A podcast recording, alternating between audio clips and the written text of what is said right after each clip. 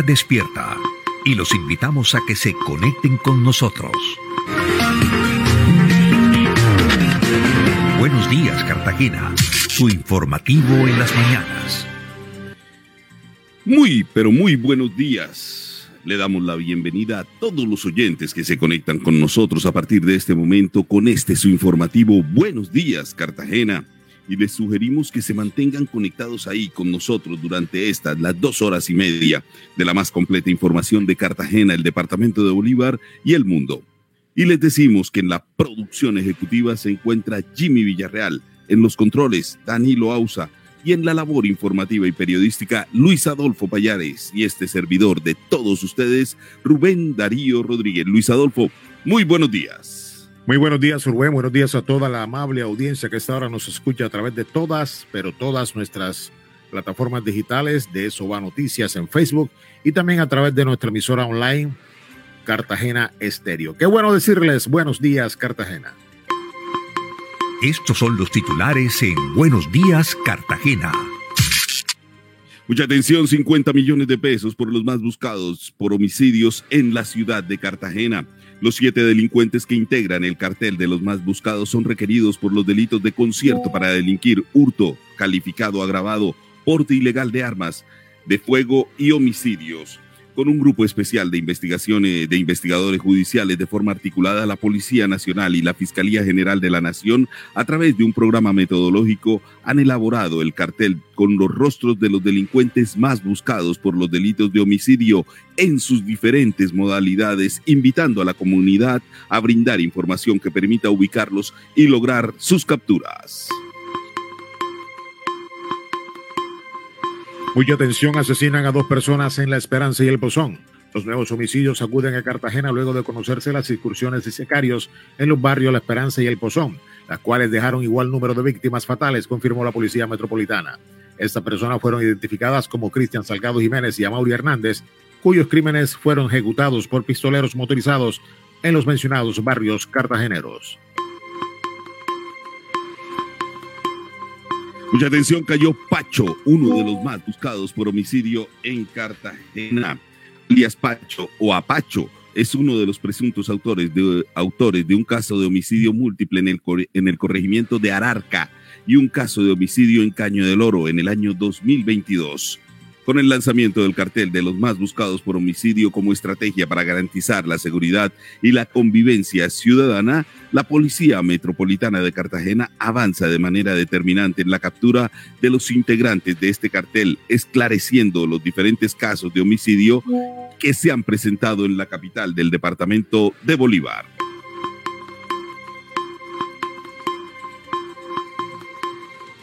Mucha atención, Cartagenita firma por Javier Doria. Madres cabeza de familia, jóvenes sin oportunidades, adultos preocupados por el futuro de los menores y más de 20 pescadores artesanales recibieron al precandidato a la alcaldía de Cartagena, Javier Doria, quien aceptó esta importante invitación de los habitantes del barrio Cartagenita, ubicado en el suroccidente de Cartagena de Indias. Javier Doria llegó al lugar a escuchar todas y cada una de las necesidades de esta comunidad y reunido en la terraza de la señora Audrey corroboró la necesidad de cambiarle la cara a Cartagena y devolverle la dignidad al cartagenero.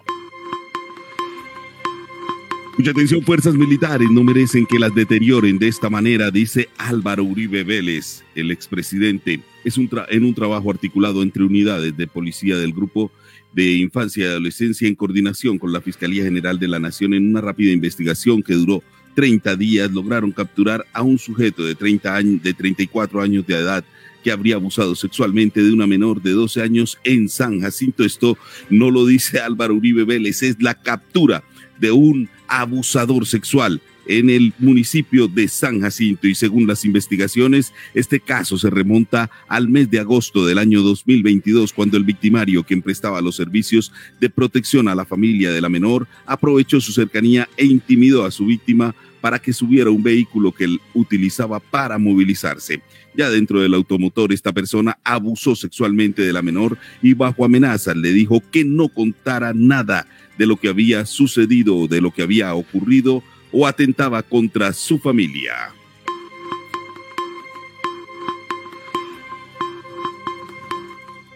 Mucha atención, cargos contra 21 policías por presunta responsabilidad en asesinato de siete civiles. La Procuraduría General de la Nación formuló pieleo de cargos contra tres oficiales, un suboficial y 18 agentes de policía que habrían participado en un enfrentamiento contra la población civil del Tandil, vereda de Tumaco, Nariño, que dejó como resultado siete personas muertas y 20 heridas.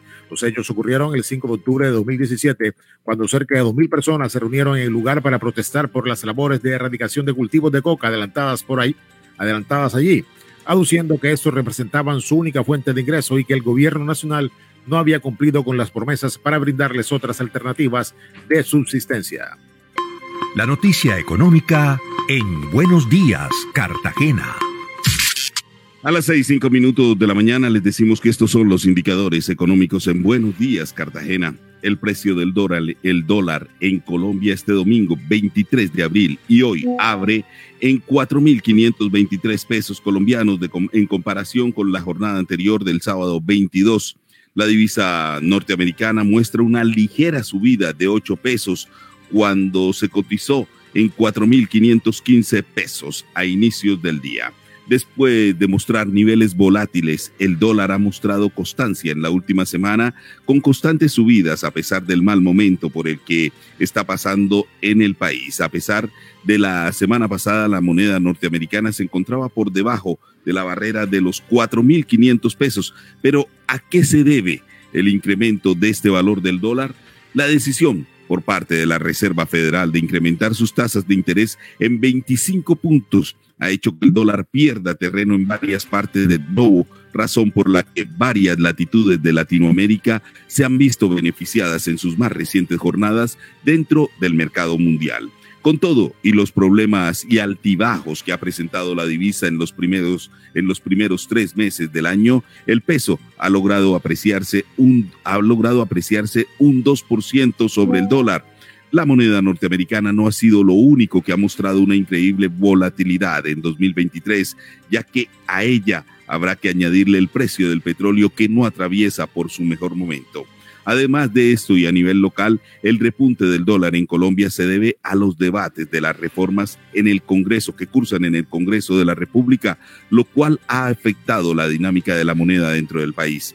Los inversionistas son inundados de incertidumbre con estas reformas, por lo que el peso colombiano gana terreno frente a la moneda, eh, a la moneda frente al dólar. En cuanto al precio del barril de petróleo, en todo el día se siguió cotizando a la baja. Desde el pasado viernes 21 de abril, el, el barril de petróleo, el barril de crudo se cotiza en los 81 pesos, en, en los 81 dólares, perdón, en el caso de la referencia Bren y en los 77 dólares para la referencia WTI. Baja el dólar. El euro, por otra parte, ha tomado un valor importante en tierras colombianas, con muchos empresarios e inversionistas utilizando la moneda para sus negocios. Para este domingo 23 de abril, la divisa europea se encuentra en 4.963 pesos colombianos, mostrando, mostrando así una tendencia al alza en los últimos días. Es decir, el, dólar se mantiene un poco constante, se mantiene constante, el petróleo baja y el euro sube. Así, así pasaron los indicadores económicos en Buenos Días, Cartagena. Estás conectado con Buenos Días, Cartagena.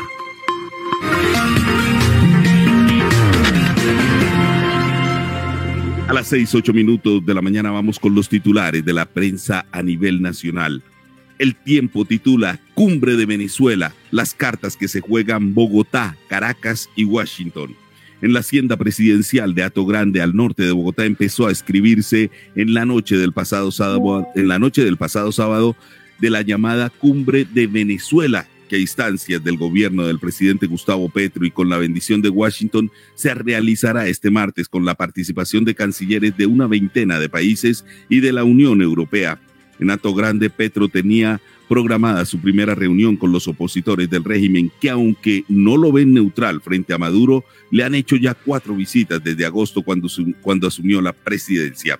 También consideran en su mayoría que de Bogotá saldría una oportunidad de retomar los suspendidos diálogos de México y sobre todo de volver a posicionar el tema de la democracia en Venezuela en la parte alta de la agenda internacional.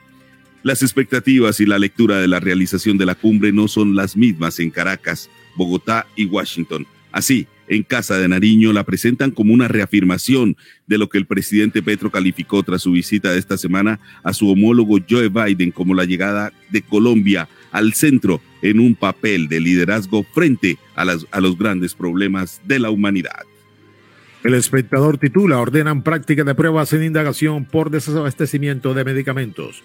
Luego de un mes de que la Procuraduría abrió una indicación previa contra funcionarios por determinar del Ministerio de Salud y Protección Social y del Instituto de Vigilancia de, Medicamentos y Alimentos, INVIMA, por la presunta omisión de medidas frente a la posible escasez de algunos medicamentos en el país. El Ministerio Público decretó la práctica de pruebas para avanzar en esta pesquisa.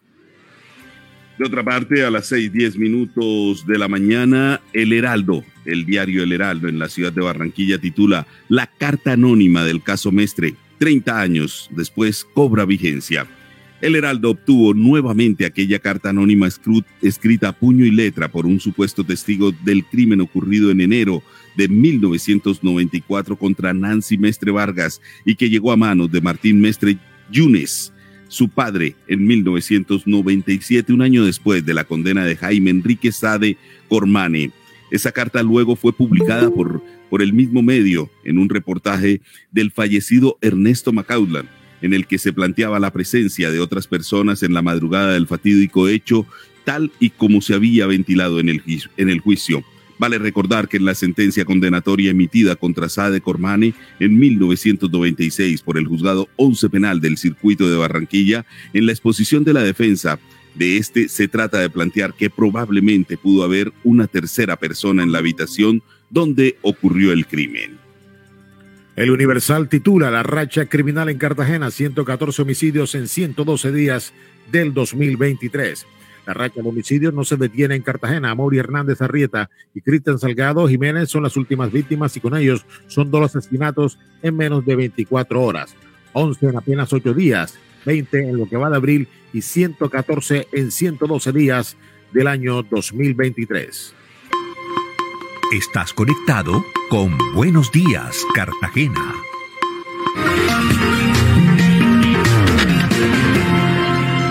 Seis, doce minutos de la mañana les informamos que para hoy, 24 de abril, el pico y placa restringe la circulación de vehículos y motocicletas con placas terminadas en 3 y 4, vehículos particulares y motos 3 y 4 y taxis 1 y 2. En cuanto a la previsión del tiempo, la temperatura oscilará hoy entre 26 y 32 grados. Ráfagas de viento frío anuncian que se acerca la primera temporada de lluvias. La probabilidad de lluvia mañana será del 84%. El viento tendrá una intensidad entre 4 kilómetros por hora y 24 kilómetros. El sol saldrá a las 5 y 49 de la mañana y se pondrá a las 6 y 15 de la tarde. El aeropuerto Rafael Núñez reporta que sus operaciones comienzan en completa normalidad. Estás conectado con Buenos Días, Cartagena.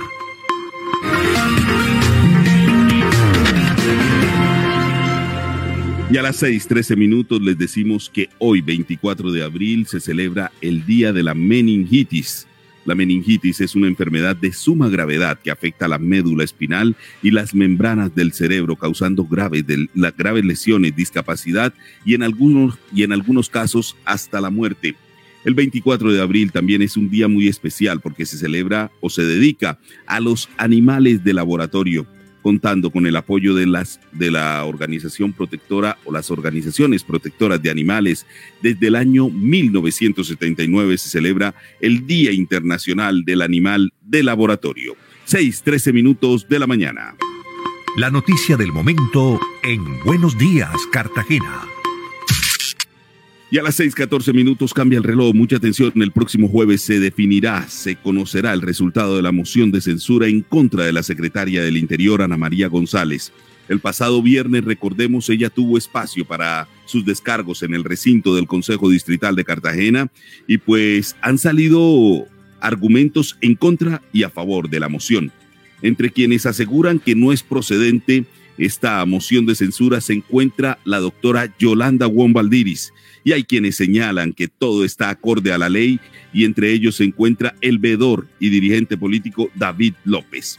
También tenemos un plantón que se adelantará o que se realizará hoy en la ciudad de Cartagena en rechazo a las intimidaciones, a las amenazas, a los líderes sociales en la ciudad de Cartagena y el, y el departamento de Bolívar por parte de miembros del clan del Golfo. Esto es lo que aseguran y esto es lo que se está diciendo a través de, de redes sociales y a través de panfletos. Pero tenemos al doctor Eric Urueta Benavides. Él es el presidente de la red de veeduría, la rama judicial Bejuca, y le damos la bienvenida nuevamente a Buenos Días Cartagena y preguntarle sin apasionamiento alguno, doctor Urueta, ¿quién tiene la razón?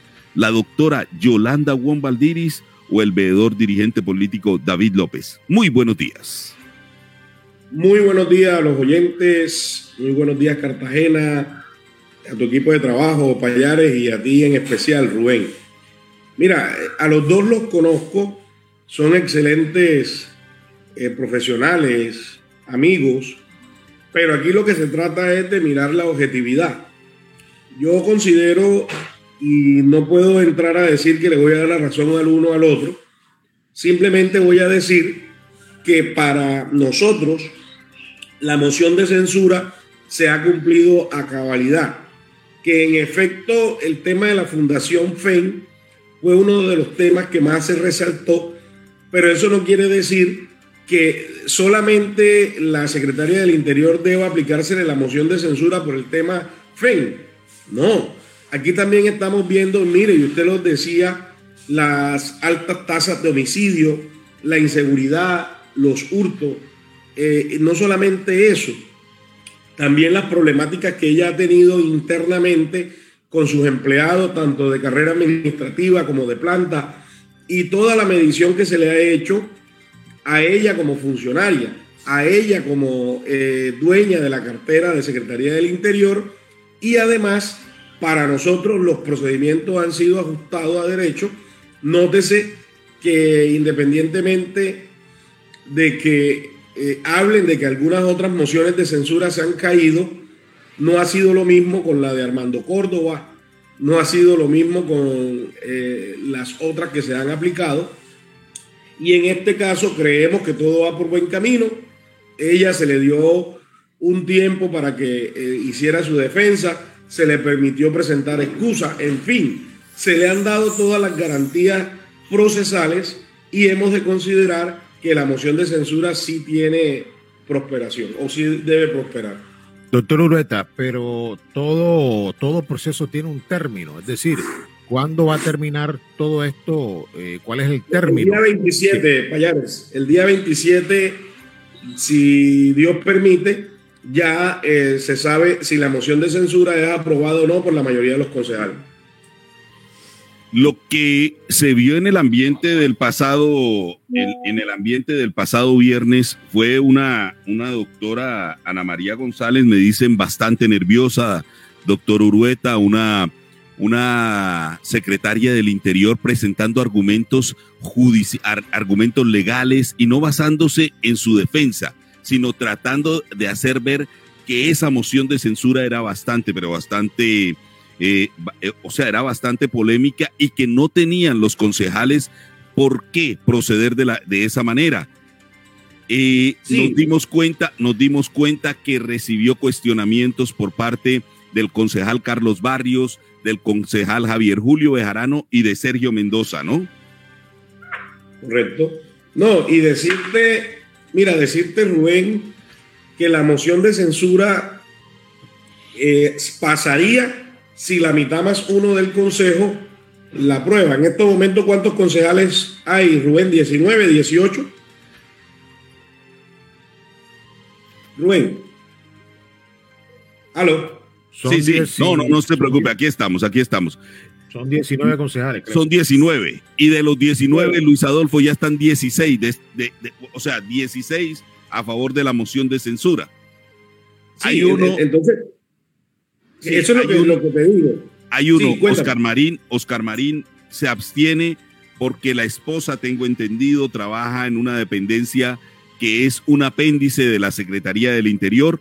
Y hay dos más. Es decir, Aquí, aquí hay un ambiente de moción de censura claro, ya, que se tiene en contra de la, Mira, por lo menos yo sé que 10 concejales deben votar positivamente la moción de censura. De estos 10 concejales, por lo menos ya sabemos que hay como 6, 7. Habría que mirar eh, si hay tres más que ya estén definidos. Esto en el peor de los casos, pero como se hizo el análisis pasado, eh, votaron 16 positivos cuando el tema de la excusa que presentó tampoco se le aceptaron esa excusa. También vi a todos los concejales en unísono y realmente, Rubén, sobre todo pronóstico, sobre toda acción judicial que pueda impetrar la, secretaria del Interior, porque ella está en su derecho en este Estado social de derecho. Correcto, este sí. ella puede presentar acción de tutela, presentar demanda, presentar denuncia. El tema es que le prospere. Mira el caso del vedor precandidato que presentó la recusación y eh, no, no se dio la, eh, no se dio lo que él pretendía, que era que se declararan impedidos tantos concejales para votar esta moción de censura, Rubén.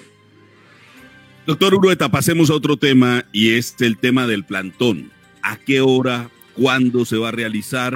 Y esto en contra de las amenazas, de las intimidaciones. Rubén, el, plantón por la paz fue ayer, o ayer en su municipio.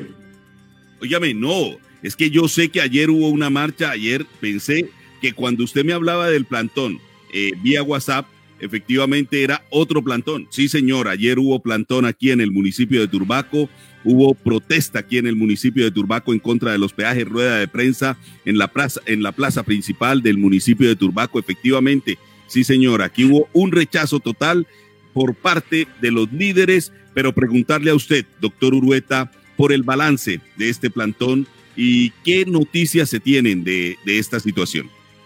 Bueno, Rubén, quiero informarte que fue positivo. No esperábamos porque la manifestación el rechazo que se llamó Plantón por la Paz nos los efectuaron eh, líderes también del movimiento Cartagena sin peaje. Estuvo el presidente de la central en Bolívar, Antonio Cantillo.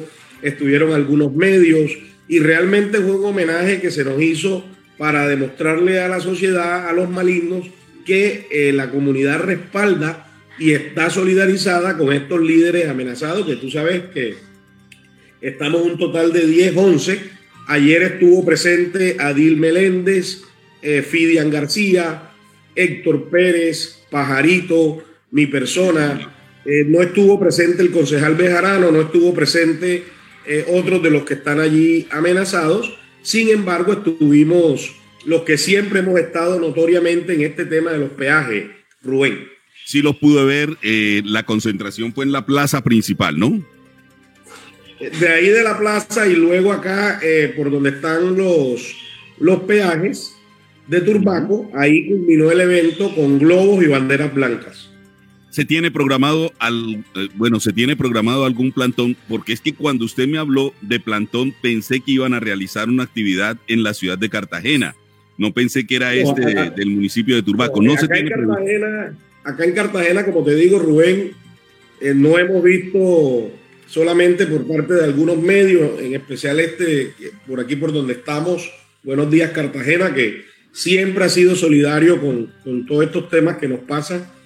decirte que hoy a las 9 de la mañana hay una reunión muy importante con eh, las agencias de seguridad donde estamos convocados los líderes para tratar puntualmente este tema de las amenazas presuntas del plan del Golfo y decirte que, bueno, eh, no se tiene programado en Cartagena alguna actividad, se programó por parte del Comité Más No Peaje, ahí estuvieron varias organizaciones, el sindicato, estuvo eh, muchas de las organizaciones que están con este tema de la familia No Más Peajes. Hombre, interesante entonces esta, esta protesta. Dígame, dígame, claro que sí, dígame. Mira, yo quisiera aprovechar este espacio porque es que eh, me llamó Rafael Castro. Usted recuerda que habíamos hablado del tema de Rafael Castro, en donde otro, otro vedor lo llamó, que había escuchado la emisión, si no estoy mal, del día jueves o viernes, donde usted mencionaba que Rafael Castro iba a estar en los medios. Pues bien, este vedor le dijo a Rafael Castro que nosotros lo habíamos tratado de bandidos. Por aquí, por este medio, nuevamente, y le dije a Rafael Castro que podía pedir la grabación, porque ese no es el lenguaje que nosotros acostumbramos a tratar a otro compañero o a una persona que conocemos. Le dije que era peligroso, y usted lo sabe por aquí, que la señora Lidy Ramírez estuviese visitando constantemente la casa del señor Rafael Castro, pero que era más peligroso que Rafael Castro fuese hasta donde estaba el alcalde o fuese donde estaba la señora Lidia Ramírez. Aquí, por este medio, en ningún momento se ha hablado de que el señor Rafael Castro es un bandido. No entiendo por qué el otro compañero le dijo eso, que lo había escuchado por aquí, por eso va, eh, perdón, por eh, Buenos Días Cartagena. Oígame, pero esto simplemente, esto, es un chisme, eso es un chisme. Eso es un chisme. Eso es chisme. Sí, sí, sí, sí. O sea, esto no, esto no lleva a ninguna parte. Aquí tuvimos sentado en nuestra mesa de trabajo al veedor, al líder Rafael Castro, con él, en una, una entrevista muy importante. Incluso estaba bastante afectado de la voz, pero nos habló de todo. Nos habló de qué toman, de qué tomaban en la reunión con Lidy Ramírez. Se han reunido tres veces. Él, él simplemente nos está diciendo, vea Rubén, vea Luis Adolfo, están buscando apoyo para un alcalde que está caído, un alcalde que está ya en sus últimos días, que está bastante afectado, que se siente golpeado. Están buscando apoyo y están tocando las puertas incluso hasta de los enemigos. Es lo que nos ha dicho el veedor Rafael Castro. Así de que yo creo que generar chismes en torno a una situación de estas no, no, hay, no hay razón, no hay no hay para qué crear un chisme, para qué crear un rumor y la verdad no tiene ningún sentido. El mismo Rafael Castro ha salido en redes, ha salido a las redes a decir, no entiendo la señora Lidy Ramírez qué tanto me visita si en mí no va a encontrar ese respaldo que ellos están buscando. Es lo que ha dicho. Yo no sé si lo va a encontrar de parte suya, doctor Eric. No, no, para nada, para nada. Ah, eh, de todas maneras, era, era bueno dejarlo por aquí claro porque eh, a mí me llamó, eh, después que hablamos, al día siguiente Rafael Castro, que lo había visitado el vedor amigo de él, no voy a mencionar su nombre para no generar más polémica, y que le había dicho eso. Sin embargo, le aclaramos o le aclaré las cosas y le dije que, en el, eh, que él estaba hasta invitado para que fuera a dar sus declaraciones al Totalmente, no, cuando quiera. Si ya usted me dice que él fue, quiere decir que no hay ningún tipo de malentendido. Ya él comprendió la situación. No, para nada. Y yo creo que, yo creo que él está, él está muy claro en lo que, en lo que piensa y en lo que hace. Y aquí lo tuvimos. Y es, y es una persona muy, muy clara eh, en sus acciones. Y él lo ha dicho. Esta señora me visita, pero en mí no va a encontrar respuesta alguna. Doctor Urueta, dígame. Entre, entre otras, entre otras, ayer se entregó Cachenche Sí, señor. Ayer, hubo, ayer hubo, visita del director de la SAE, ¿no? Nacional de la SAE entregó Cachenche, ¿oyó? Correcto.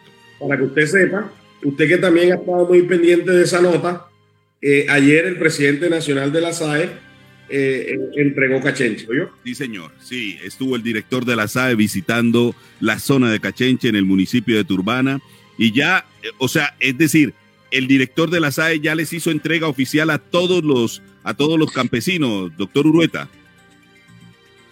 Sí, mira, hay un proceso que ustedes sabrán que hay una medida que es una extinción de dominio, hay una medida cautelar, pero eh, la SAE manifestó que en este momento el predio no será entregado a ninguna empresa privada, no será entregado a nadie y que mientras esté la administración de la SAE, se está ya trabajando para mirar en qué forma eh, se le entrega eh, o, se titula este predio. Lo que se aspira es que sea entregado a los campesinos por 20 años para que en 20 años eh, se reactive la producción en la zona. Esto no quiere decir que el día de mañana pueda ser de interés ese predio, pero ya con unos derechos adquiridos por parte de los campesinados que están allí, Rubén. Interesante, interesante cuestión esta. Ya, ya apareció ya, ya hay dueño, ya hay propietario de tierra, ya hay una tierra entregada a los campesinos y creo que se convierte en una de las primeras en la, en la costa caribe, ¿no, doctor Urueta? Efectivamente, también, también mira, el llamado que hace Daniel Rojas el presidente nacional de la SAE, es para que las juntas de acciones comunales, sindicatos, asociaciones de campesinos se inscriban en la página de la SAE para ser depositarios, Rubén. Si usted tiene una asociación, si usted tiene una organización, usted puede inscribirse en la página de la SAE como depositario y ojo que esto es hasta el 5 de mayo para que usted eh, sea tenido en cuenta para que le sean entregados a título de depositario los bienes incautados al narcotráfico que están hoy en poder de la SAE, Rubén. Es una noticia muy importante. Nuevamente, repito, juntas de acciones comunales, sindicatos, eh, asociaciones campesinas, eh, fundaciones, serán tenidas en cuenta para depositario de los bienes de, de la SAE interesante noticia y pues ya no va a ser como antes, ¿no? Que, que uno no sabía dónde estaban los, los bienes de la SAE, que se estaban embolatando y bueno, ya cambia la, ya cambia la, la situación. Bueno, doctor Urueta, usted ha sido muy amable con Buenos Días Cartagena y pues en este tiempo que nos ha entregado la noticia del momento y recordamos, resumen informativo a esta hora de la mañana el resumen pasa por la moción de censura el próximo jueves a la, a la secretaria del Interior, la doctora Ana María González Forero. También pasa por el plantón que se registró, que pasó, que sucedió ayer en el municipio de Turbaco y la entrega de Cachenche a los campesinos en el municipio de Turbana. La entrega del terreno de Cachenche a los campesinos de Turbana. Este es el resumen informativo hasta este momento en Buenos Días Cartagena, 6.31 minutos de la mañana. Una sonrisa se dibuja en su rostro. Sabemos que está escuchando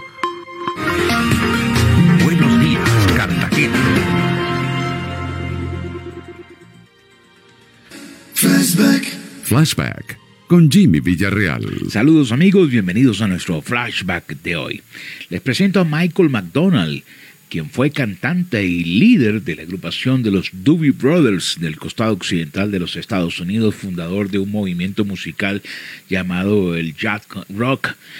Aquí está en solitario, presentando I Keep Forgetting del año de 1982. También conocí una versión posterior en el 2005 de Patti LaBelle, pero que no tuvo el éxito del tema original. Sigo olvidándome con Michael McDonald en nuestro flashback de hoy.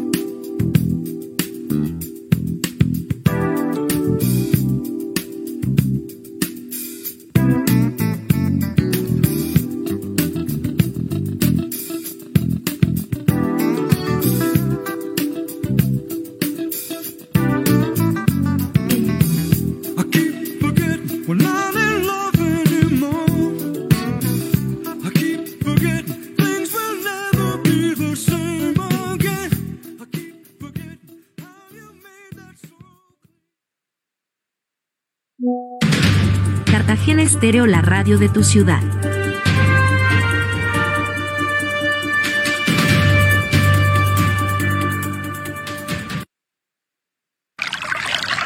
Agua, fuerza vital en el mundo. Hidrata, limpia, refresca, transporta nutrientes, contribuye a eliminar toxinas y mucho más. Si disfrutas sus beneficios, ¿por qué la desperdicias? Presérvala. Cada gota cuenta. Somos parte de ti.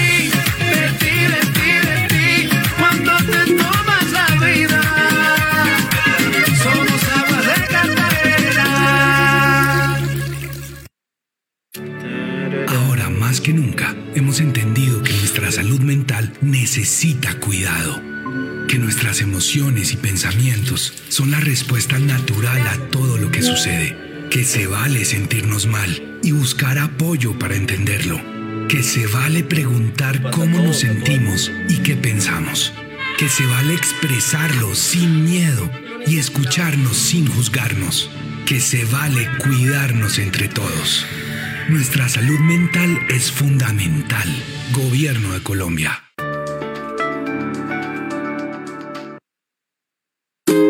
Afiliada a Mutual Ser, inscríbete en nuestro programa de gestantes para acompañarte durante todo tu proceso. En Ser Madre e queremos disminuir los riesgos de las mamitas embarazadas y recién nacidos, garantizando el ingreso oportuno a control prenatal y a atenciones en ginecología, nutrición, psicología, laboratorios clínicos y ecografías especializadas. Te abrazamos desde el inicio de la vida. Vigilado Supersalud.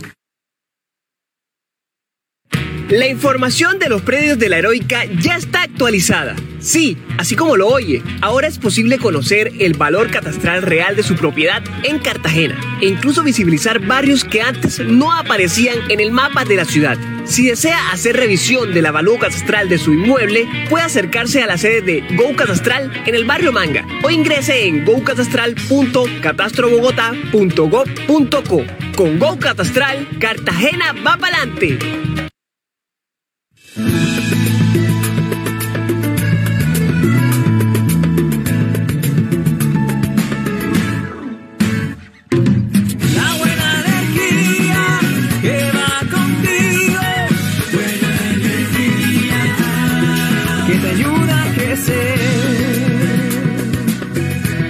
Afinia.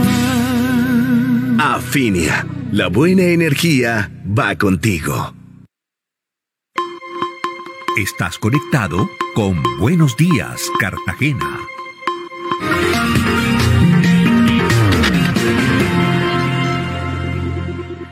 Seis treinta y seis minutos de la mañana, Luis Adolfo, ¿vio usted las imágenes de unos videos que pues se hicieron virales en redes de un poco de jóvenes peleando en el centro, en el centro histórico de Cartagena? Por supuesto, esa, esas, esos videos lo posteamos en nuestras redes, en las redes de Soba Noticias. Lamentable, lamentable realmente lo que está pasando en el centro, donde cada vez hay más desmanes, donde cada vez hay más todo este tipo de situaciones, las cuales no se presentaban antes. El centro se llenó de una gran cantidad de situaciones que antes de la pandemia no estaban, o por lo menos no se, veía, no se veían tanto. Esa gran cantidad de prostitutas esa gran cantidad de, de expendedores de drogas a cielo abierto, los niños mendigando en la indigencia, la gran cantidad de, de personas tratando de, ser, de resolver su situación económica pidiendo plata, en fin, haciendo una gran cantidad de cosas que muchas, muchas veces rayan en el delito. Pero aquí tenemos a la Sí, señora, señor. A la doctora, a la doctora María Teresa Vergara, Luis Adolfo. Tenemos a la doctora María Teresa Vergara, ella es la presidenta de Asobares, capítulo La Heroica. Le damos la bienvenida a ella aquí a Buenos Días Cartagena y preguntarle qué se sabe con certeza de lo que ocurrió en estas peleas juveniles que se están presentando en el centro histórico de la ciudad de Cartagena y cada cuánto se vienen presentando estos, estos conflictos. Doctora María Teresa, muy buenos días. Bueno, ella está en este momento está muteada. Le sugerimos que eh, desbloquee el micrófono para que podamos dialogar. Sí, señora. ¿Cada cuánto se están presentando estos conflictos, estas peleas juveniles? ¿Y qué fue lo que pasó realmente en estos videos que usted posteó a través de las redes sociales, doctora María Teresa? Buenos días, Luis, Rubén. Eh, gracias por abrir sus micrófonos eh, y a la audiencia un muy buenos días. Bueno, el cielo, eh, perdón, el centro histórico de Cartagena presenta una problemática crítica, así como ustedes lo han dicho. Aquí hoy se le está sumando un nuevo eh, inconveniente a esta emblemática eh, zona turística de la ciudad de Cartagena. Ya no solamente tenemos microtráfico, trabajo, trabajadoras sexuales, ahora tenemos el problema de la explotación laboral, de, que es indebida la de, nuestros niños, niñas y adolescentes por adultos en el contexto ese que es de alto riesgo, pues es en hora de la noche, en medio del comercio ilícito de, ventas de drogas y de comercio sexual. Eh, desafortunadamente o infortunadamente, ahora también se le está achacando a que es por culpa de este sector económico que es bien importante, que es la de eh, bares y discotecas de la ciudad de Cartagena. Y desde el año pasado venimos tocando las puertas de la institucionalidad. El distrito de Cartagena, a través de su oficina del interior, hemos hemos venido insistiendo, si a nosotros como comercios nos realizan operativos simultáneos de 20 agentes de policía revisando, requisando dentro de nuestro establecimiento, eh, nosotros hemos reclamado que también esos operativos deben realizarse en el espacio público que está dentro de la ciudad murallada.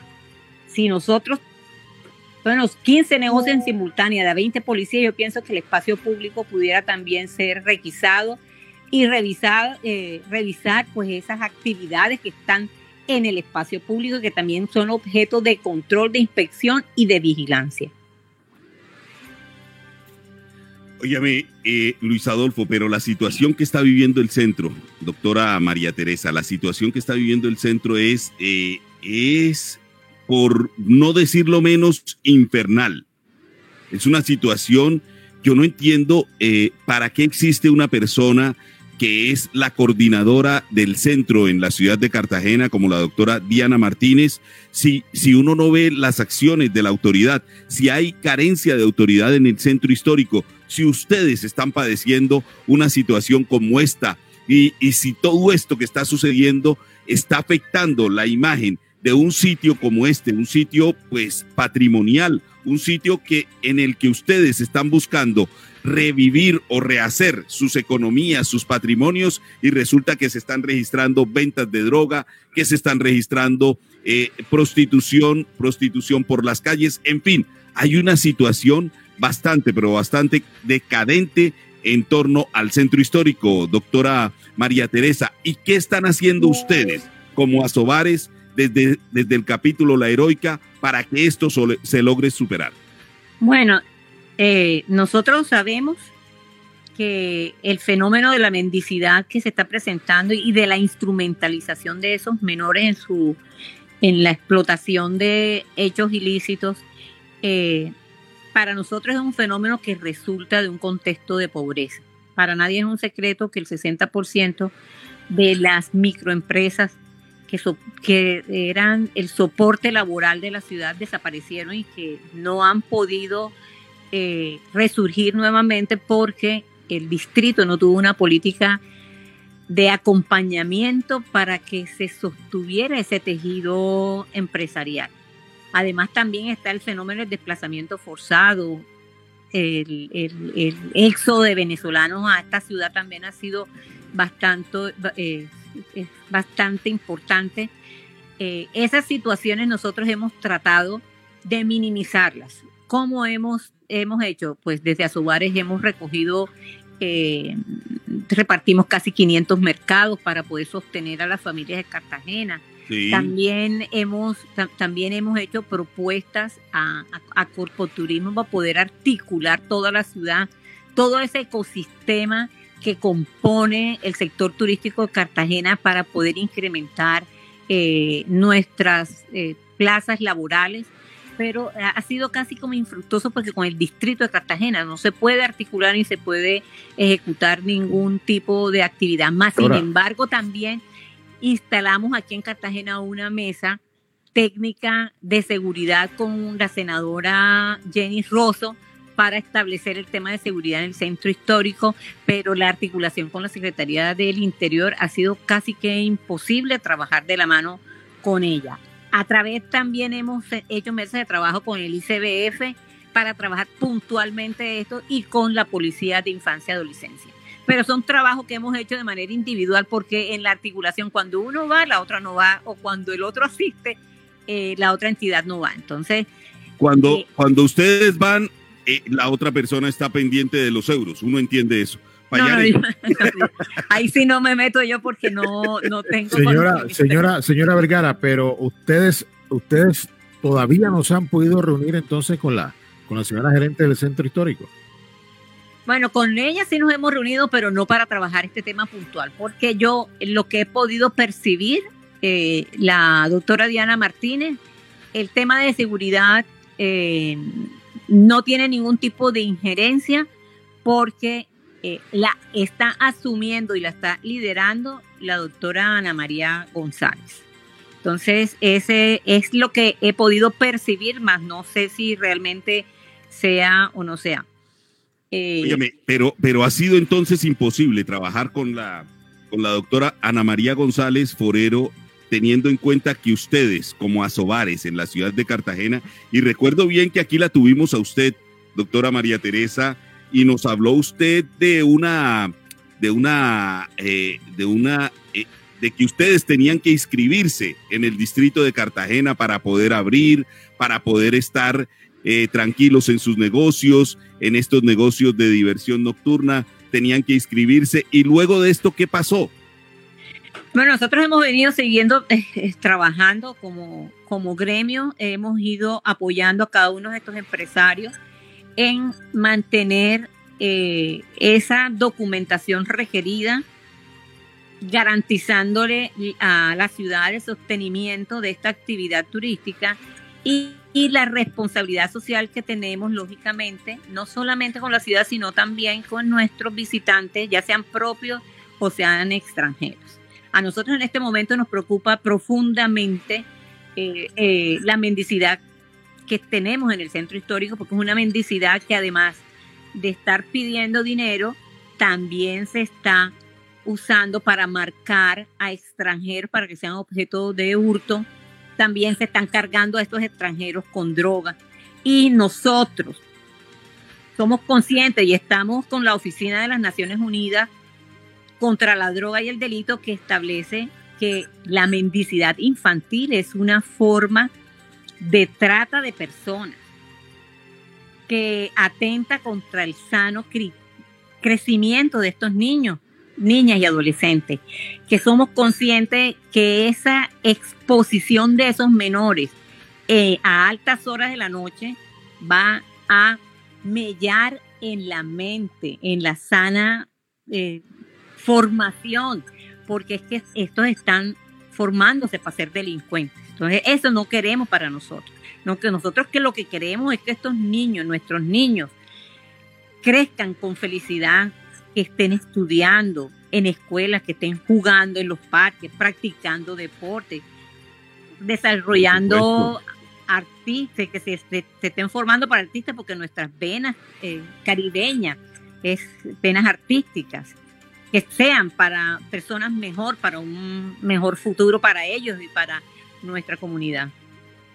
Señora María Teresa, pero ante el el desinterés, ante la indiferencia que de pronto vemos por parte del distrito, ustedes no han recurrido a otras instancias de pronto superiores para tratar de, mitigar este sufrimiento que tienen ustedes los empresarios del centro. Sí, nosotros, nuestros logísticos de seguridad, que los tenemos precisamente porque han optado por ser, eh, por obtener el sello de rumba segura, tenemos unos logísticos formados en seguridad que están presentando unas- unos problemas porque eh, se tienen que estar en las calles para proteger al ciudadano que transita por nuestro frente. Eh, hemos puesto a disposiciones de las autoridades de policía eh, nuestras cámaras de video, de bio- videovigilancia con reconocimiento facial para que puedan ser usadas para la vigilancia de la policía 24 horas o también a disposición de la Fiscalía General de la Nación para que eh, sirva de documento de prueba Claro. para, eh, este, para la investigación. Además, al- algunos comerciantes que han sido objeto de agresión por parte de esos mismos menores y de, y de los adultos que los protegen, porque les los han amenazado, les han, eh, les tiran piedras, objetos cortocontundentes, eh, les ha tocado denunciar ante la Fiscalía General de la Nación para que se adelanten las investigaciones contra estas de estas personas mayores que eh, están instrumentalizando a estos menores. Si ustedes se dan cuenta en los videos, en muchos de los videos, que los han suministrado algunos empresarios, eh, hay personas adultas que recurrentemente aparecen en el video, o sea, que es sistemática la presencia de estos adultos y que eh, pues nos gustaría que las autoridades como la Fiscalía General de la Nación adelanten las investigaciones contra estas personas.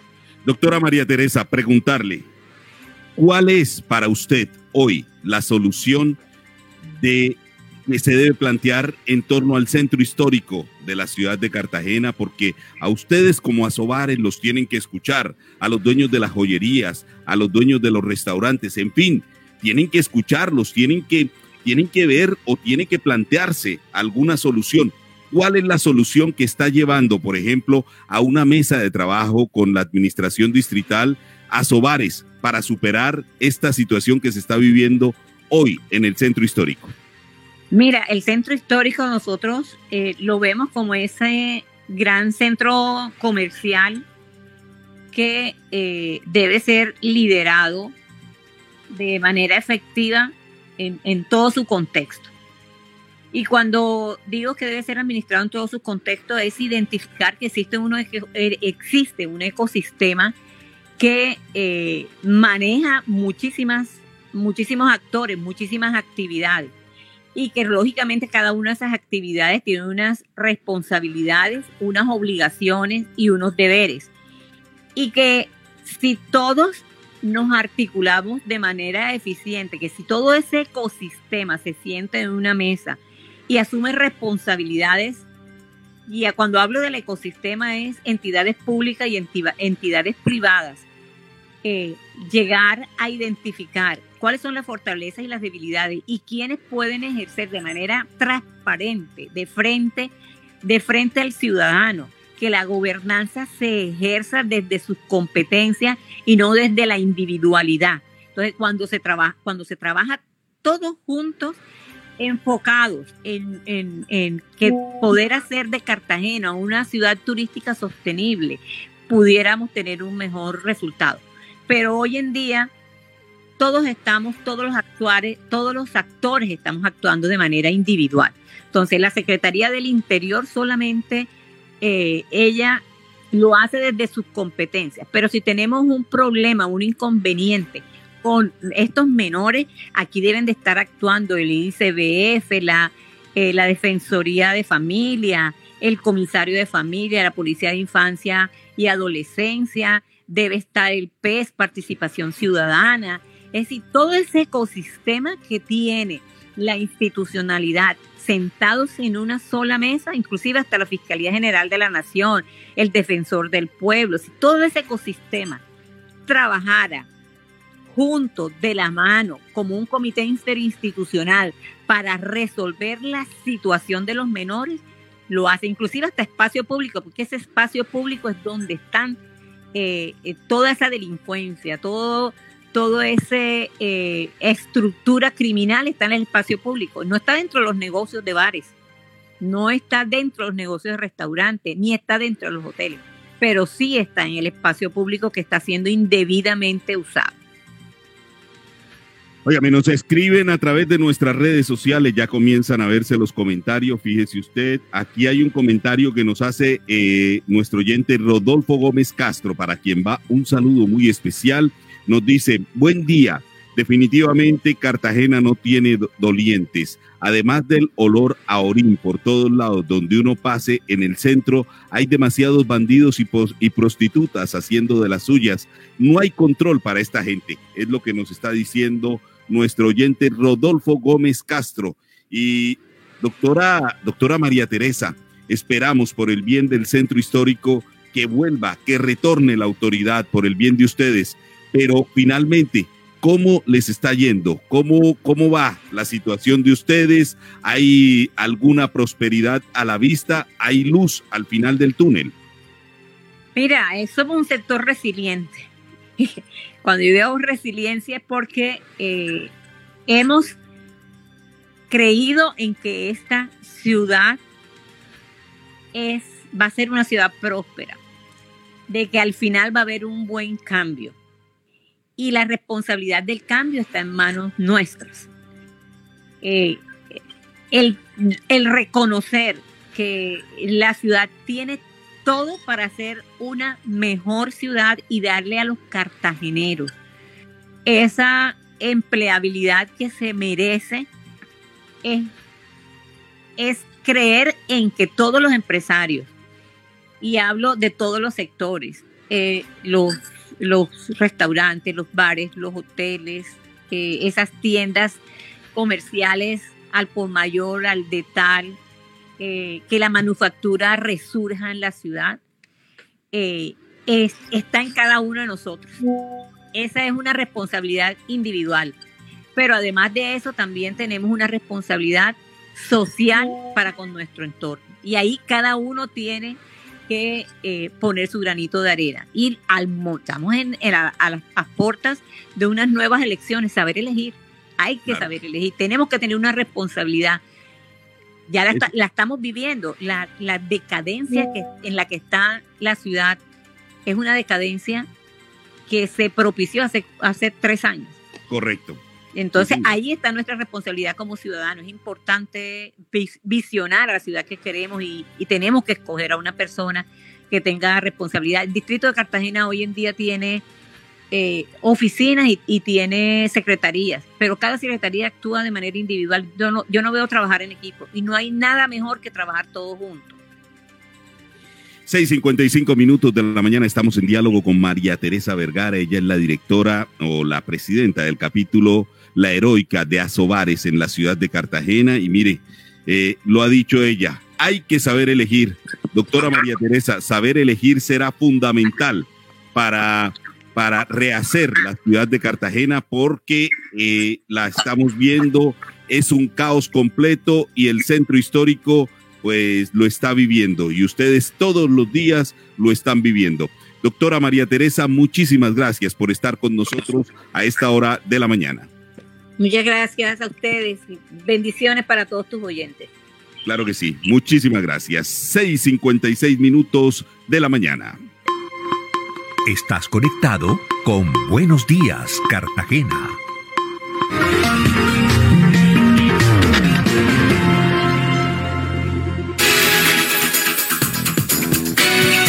Hola, ¿qué tal? Bienvenidos a la información del entretenimiento con Alejandra Legarda.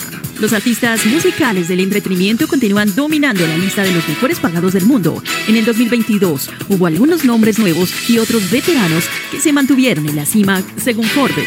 Taylor Swift quien hizo historial al reclamar los 10 primeros puestos en la lista de canciones Billboard con su décimo álbum de estudio. Y su exitosa gira Eras Tour ocupó el noveno lugar con 92 millones de dólares en ganancias. Los veteranos de la música del rock como los Rolling Stones, Genesis y Sting demostraron que la música con bibliotecas profundas sigue siendo una apuesta segura para los inversores, con cada uno vendiendo su trabajo de toda la vida por 300 millones de dólares.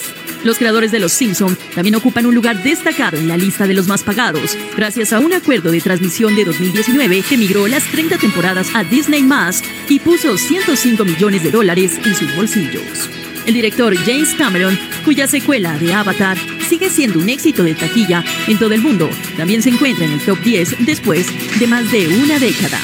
Mientras tanto, el rapero puertorriqueño Bad Bunny es el único recién llegado a la lista de este año, ocupando el décimo lugar con ingresos de hasta 88 millones de dólares, gracias a la venta de entradas por valor de 400 millones de dólares para sus dos giras. Entre otras noticias, les cuento que Cristian Castro, el reconocido cantante mexicano, ha vuelto a ser el centro de la atención en las redes sociales, luego de que se desnudara durante su presentación en vivo en colaboración con la banda argentina Miranda en un show reciente. A pesar de que el artista ya ha demostrado en varias ocasiones que le gusta disfrutar la vida de manera pública, esta vez fue diferente, ya que decidió realizar un striptease durante su presentación en vivo. En un video que fue captado y compartido en las redes sociales, se puede ver como Cristian Castro se quita una sudadera azul, mostrando su pecho desnudo ante la sorpresa de muchos asistentes. La tienda express. Llegó la tienda express. El más espectacular programa de fidelidad para tenderos y consumidor final. La tienda express. Módulo de mercadeo y radio promocional que se comunica con los tenderos a través de la radio. La tienda express. Mayores informes en el 315-545-3545. La tienda express. Cartagena Estéreo, la radio de tu ciudad.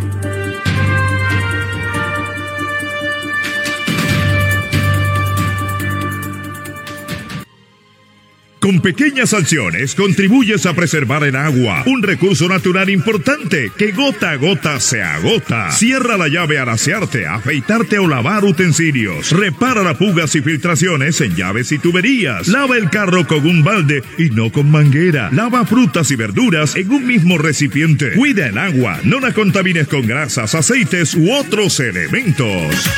Somos aguas de Ahora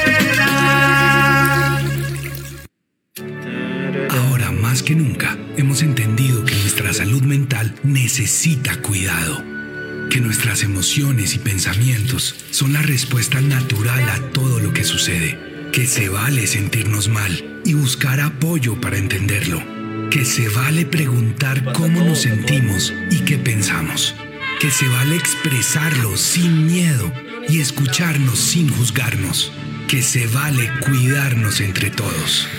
Nuestra salud mental es fundamental. Gobierno de Colombia.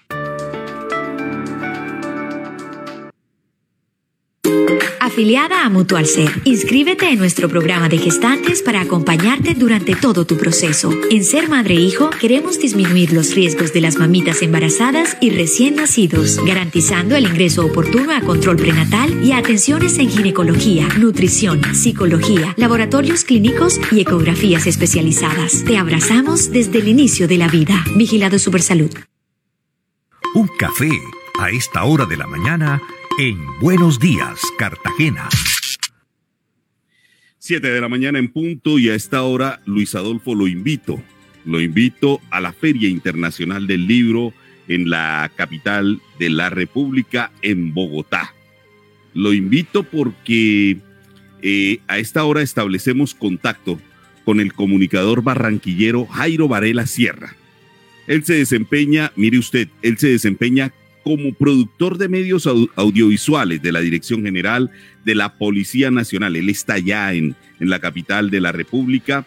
Tienen un stand, la policía tiene un stand en la Feria Internacional del Libro y allí el señor Jairo Varela Sierra está exponiendo su último libro con el mayor que escribió con el mayor Fabián León Hernández. El libro Sin vaquitas no hay paraíso. Vea usted. Sin vaquitas no hay paraíso. Y es un texto de la policía para los pequeños, para los niñitos, para los niños. Y allí concentran el tema del desplazamiento y los valores del campo que los, del, del cual los niños deben apropiarse. Pero además de cultivar valores de respeto, de honestidad y la estimación por los demás. Le damos la bienvenida a Jairo Varela y preguntarle por qué sin vaquitas no hay paraíso. Jairo, muy buenos días. Muy buenos días a todos los seguidores del informativo digital Buenos Días Cartagena. Bueno, para mí eh, esta es una historia y para mm, el mayor Fabián León que busca mm, devolver, reconstruir la importancia del campo, no solamente eh, para los niños, jóvenes y adolescentes, sino para las generaciones que hoy tienen eh, demasiadas condiciones adversas frente a el campo. Eh, decía mi papá en una forma muy jocosa que en el futuro quien no tenga tierra no comerá. Y ese es el propósito, que los niños, que todo el mundo nuevamente regrese al campo, recordando que sin vaquita seguramente no tendremos paraíso. Y eso es muy cierto, Rubén. Recuerde que ahora después de la pandemia mucha gente incluso ha, ha comprado muchos, muchos lotes alrededor de, Cartagena, muchos lotes en Turbaco, muchos lotes en Arjona. Esto se ha disparado de una manera enorme. Lo que dice es cierto, la tierra va a ser fundamental en estos días. Jairo, le habla Luis Adolfo Payares. Este libro va a ser distribuido, va a ser entregado. ¿De qué manera? Bueno, maestro Payares, muy buenos días. Este libro eh, también tiene una particularidad, aprovechando como lo hacen hoy todos los periodistas, pues subimos el libro a las redes sociales. Hoy ustedes pueden bajo el PQR bajar la información. Es un libro de 8 o 9 cuentos muy cortos y no tiene ningún costo, es completamente gratis. El propósito es que la gente, sin importar la edad, sin importar la profesión, todos tenemos que leer en un momento de la vida. Entonces la invitación es a que leamos y en esta oportunidad lo podemos hacer completamente gratis. Maestro Varelo, y bueno, eh, preguntarle por, por, por todo ese trabajo que ustedes vienen desarrollando. ¿Cómo se hizo? ¿Cómo se elaboró este libro? ¿De qué manera ustedes atendieron de pronto el hecho de que, eh, de que entendían la situación del niño en el campo? ¿De qué manera los valores y los principios de todo esto que estamos hablando se ven plasmados en el libro? Bueno, hoy quiero también informarle a ustedes que no es algo que es novedoso, no, no, no. La Policía Nacional, a lo largo de muchos años, yo diría que más de 30, viene trabajando de manera muy cercana a los niños y adolescentes. La Policía Nacional en el año 2010 tuvo una propuesta en televisión que se llamó Segurito en Acción. Allí los niños tenían la oportunidad de narrar sus propias historias, contar sus anécdotas e inclusive entre, entrevistar a policías para que les contaran cómo los policías podían acercarse a los niños.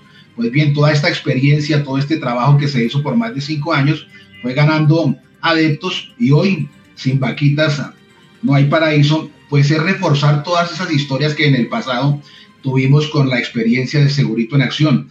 Eh, con este programa que se transmitía por el Canal 1, visitamos cerca de 1.120 colegios en todas las regiones del país y es importante resaltar que todos en cualquier parte de la geografía colombiana tienen una historia. Si los policías de Colombia escribieran, tuviesen la vocación de escribir, hoy tendríamos aproximadamente 164 mil historias que contarle a todos los colombianos, porque es el número de mujeres y hombres policías que laboran diariamente para el beneficio de toda una sociedad y en especial de los niños, jóvenes y adolescentes.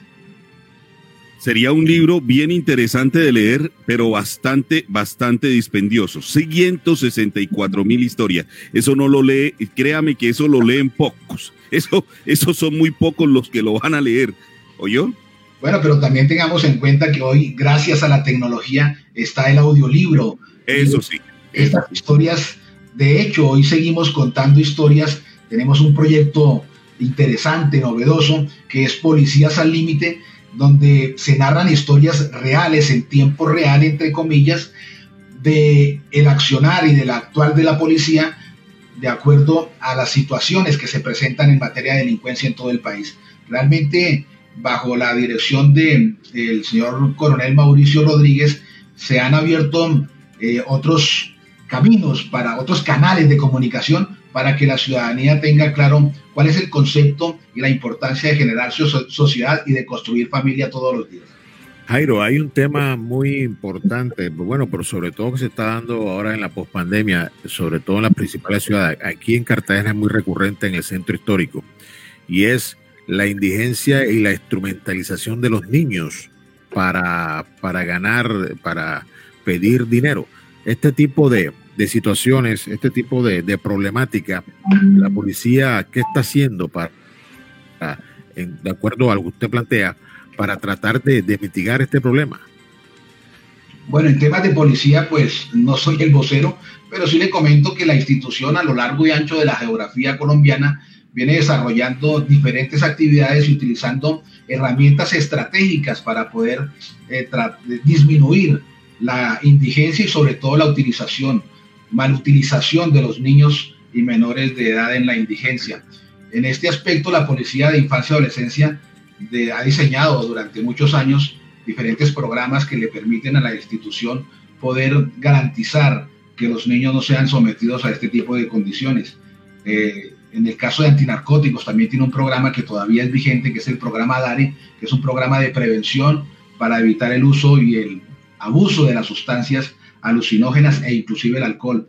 Realmente la policía en esto eh, despliega toda una serie de acciones. Tenemos el Parque de Segurito, que hoy es el Parque Infantil de la Policía Nacional, y cada una de las herramientas con que contamos en el tema de la infancia y adolescencia se inclina y se proyecta hacia la reducción significativa de este tipo de cosas. Es entendible que pues la sociedad eh, se ve inmersa desde hace muchos años en este tipo de condiciones y que también ellos deben, como sociedad, señalar e indilgar este tipo de, uso de, de forma grotesca y horrible hacia la infancia. Pero si todos nos comprometiéramos, porque es que el compromiso de seguridad no solamente es de la policía, es de todos y cada uno de los colombianos que queremos ver un país mejor para el futuro de nuestro, nuestra Colombia. Óigame, Luis Adolfo, eh, Jairo, Jairo no, no tiene nada que ver o no, no puede responder eh, como autoridad policía pero téngalo por seguro que el discurso es todo de policía. O sea, uno, uno escucha a Jairo y es como si estuviera escuchando a un mayor, es como si estuviera escuchando a un capitán. Ese, ese discurso muy bien elaborado y un discurso muy bien eh, que se hace entendible en el sentido de que trata de, de poner las palabras en orden y que se escuchen muy bien. Además de que es comunicador social. Pero Jairo, preguntarle, ¿cómo les ha ido en la feria, en la Feria Internacional del Libro? ¿Cómo está el stand de la policía? ¿Qué otras novedades tiene eh, ustedes ahí en ese stand? Bueno, eh, para mí, una de las ferias más importantes que se realiza aquí en la ciudad de Bogotá es la Feria del Libro. Indiscutiblemente, la concentración de público es inmensa. Eh, ahí están y los invitados de diferentes países que también visitan esta feria internacional en Bogotá, que es la Feria del Libro, para la institución y para el resto de las fuerzas militares, porque también está el ejército, la armada, la, eh, fuerza aérea, en diferentes están, pues eh, les permite llegar a la ciudadanía con cada uno de las, vuelvo al cuento, de las herramientas con que cuentan y ese canal de comunicación que debemos tener de manera permanente con la ciudadanía. En el caso de nosotros tuvimos la oportunidad en, este, en esta ocasión de poder instalar allí la emisora de Bogotá. Entonces estamos haciendo transmisiones en directo desde la feria cada 15, 20 minutos, trayendo invitados y escritores y, autores y personalidades de diferente índole que también quieren eh, que la ciudadanía retome el tema de la lectura. Vea, aquí no importan las estadísticas, es importante que la gente entienda que hay que leer, definitivamente hay que leer, porque una persona que lee es una persona que tiene una muy buena ortografía, es una persona que tiene una muy buena expresión y eso le puede ayudar muchísimo al desarrollo social de este país que tanto lo necesita. Sí, señor. 7, 11 minutos de la mañana estamos en diálogo con Jairo Varelo. Jairo Varelo, él pues es autor del libro Sin vaquitas no hay paraíso. Lo escribieron a cuatro manos lo escribieron entre dos personas, entre el comunicador Jairo, Varela Sierra, Jairo Varelo Sierra y el mayor de la policía Fabián León Hernández. Un libro que pues está allí expuesto en la Feria del Libro en la ciudad de Bogotá y bueno, preguntarle Jairo qué se viene de en un futuro, viene sin vaquitas no hay paraíso 2 o viene algo algo algo mejor. Bueno, indiscutiblemente siempre se trabaja para mejorar. Y eh, en el caso mío, pues que tuve la oportunidad de vivir mucho tiempo en la costa norte colombiana, y esto sí es un elogio para el Caribe y el Pacífico colombiano. Hay infinidad de historias. En una de las historias que narro allí, exalto la importancia de la Ciénaga Grande de la Magdalena, quienes, le insisto, tuvimos la oportunidad de disfrutar y seguir disfrutando de este bello ecosistema en los pueblos de Tasajera, de Pueblo Viejo, de Ciénaga, pues allí uno encuentra historias de niños que realmente lo sorprenden, como la que escribo acá, que es el queso desde la leche. Es una historia de esos niños, de esos pelados, como llaman en la costa, eh, dicharachero, travieso, pero que de igual forma quiere salir adelante, quiere surgir y se enfrenta a diferentes situaciones. Algunas de estos relatos, de estos cuentos, son soportados sobre la realidad, pero adornados un poco para que no causen eh, afectación a ninguna persona. Entonces realmente hay mucho, muchísimo por escribir. Le insisto, si cada colombiano escribiera, entonces ya no serían 163 mil policías, sino serían aproximadamente 57 millones de historias las que tendríamos que leer todos los días. Sí, señor. Álvaro, eh, aló, Rubén. Sí, sí, sí, sí, cuénteme. Jairo, Jairo, ¿no? Estaba diciendo, pensaba que era Álvaro. Jairo Valero, Jairo. Eh, bueno, envíenos entonces eh, cómo sería para leer el libro a través del QR, a través de un link, cómo sería para, para leerlo. Y para compartirlo, para compartirlo en nuestras redes, para que nuestros, para que pues toda la gente que está con nosotros, con eso va noticias, que está con, hombre, con Buenos Días Cartagena, que está con visión del deporte, que está con Cartagena Estéreo, lo puedan adquirir, lo puedan leer y lo puedan tener. Claro que sí, pueden entrar en Facebook, pueden entrar en el hashtag Valero, rayita al piso, escribe rayita al piso para ti, o en este momento se lo estoy enviando a un compañero, a un amigo, como es Danilo Ausa, con el que compartí en el pasado experiencias exitosas en la radio de la Policía Nacional en la ciudad de Barranquilla. Ya se lo estoy enviando para que ustedes de igual forma lo distribuyan. Les insisto, no tiene ningún valor y aquí no estoy buscando ni fama ni nada, sino que la gente empiece nuevamente a recobrar el valor de la lectura y la importancia de la misma. Jairo, ha sido un placer tenerlo eh, con nosotros y pues siempre es importante darle ese espacio a la lectura. Y pues créame que yo creo que ya son las 7 y 14, ¿a qué hora tiene que estar allá en la feria del libro?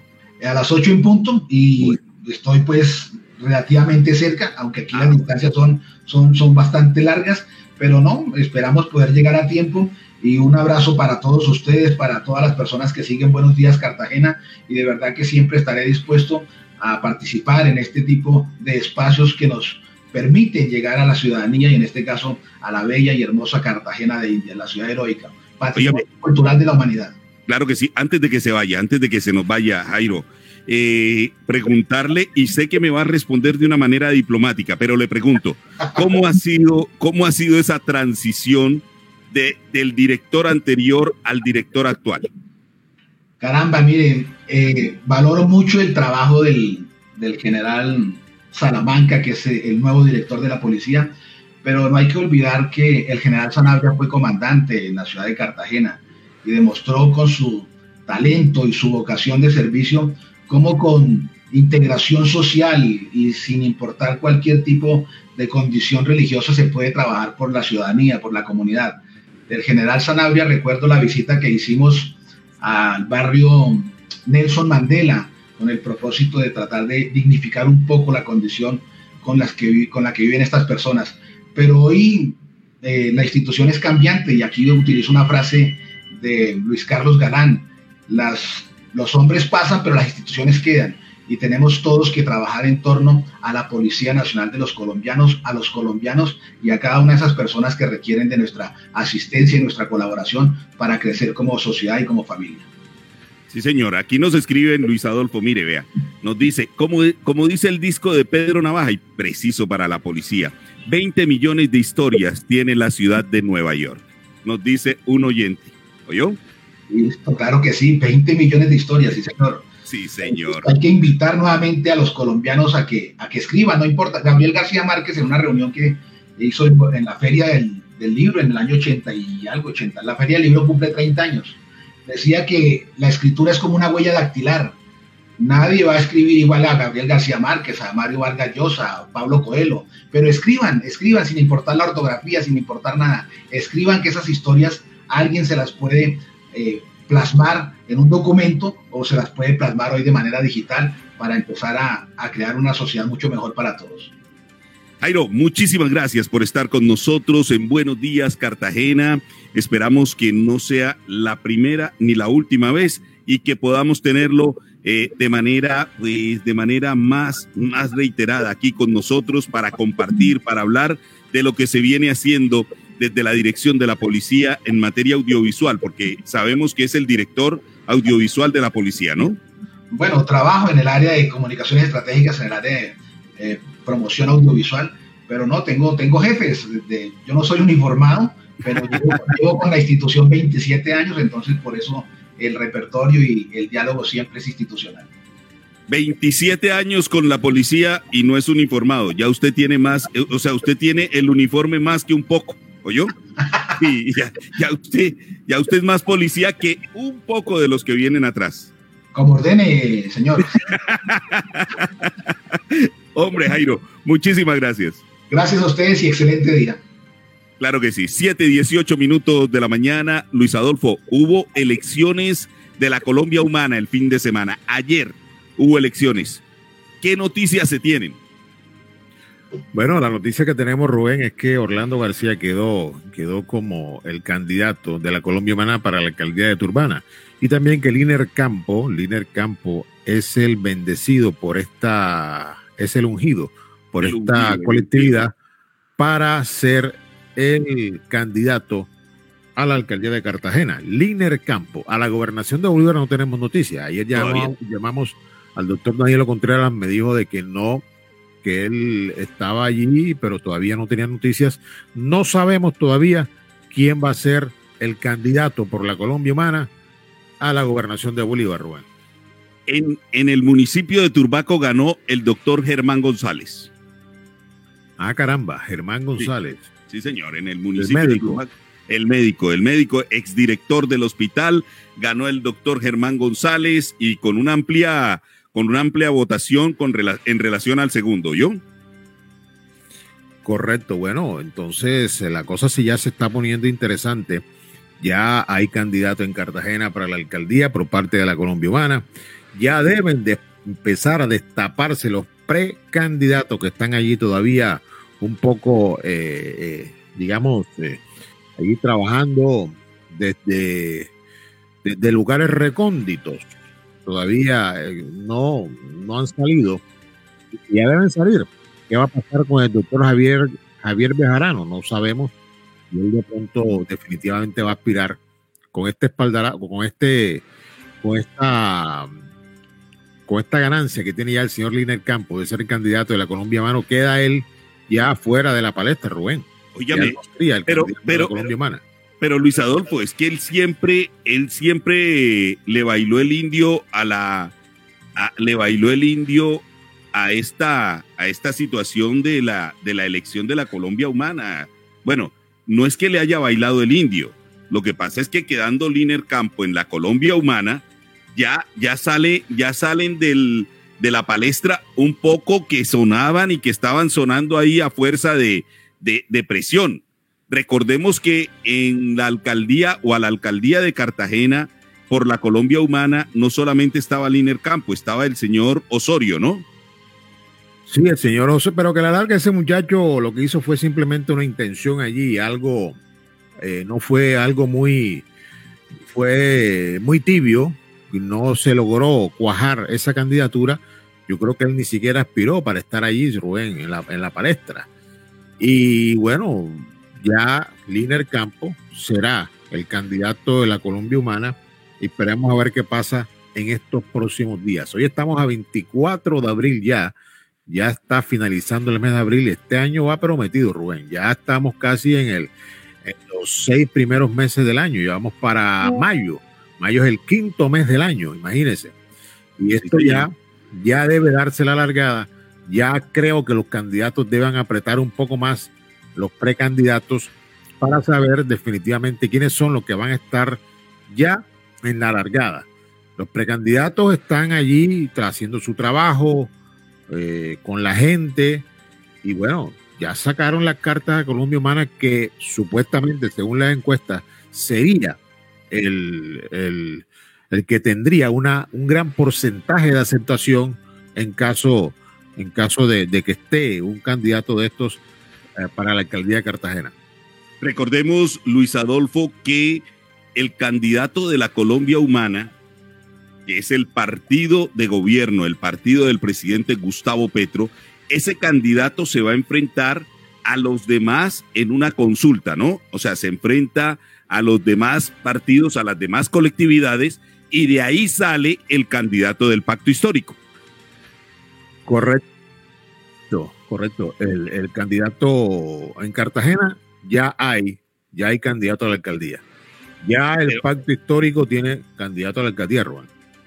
No, el pacto histórico no. No, eh, perdón, el Colombia Humana. Colombia, Humana. tiene candidato. Colombia Humana que, y fíjese usted, eh, Luis Adolfo, está el partido del, del, presidente Gustavo Petro, vienen los, las demás colectividades y vienen otras colectividades que están ahí, que se han sumado de a poco y que se han, y, que se han ido eh, adicionando como la de como la del doctor Roy Barreras, como la del senador Roy Barreras.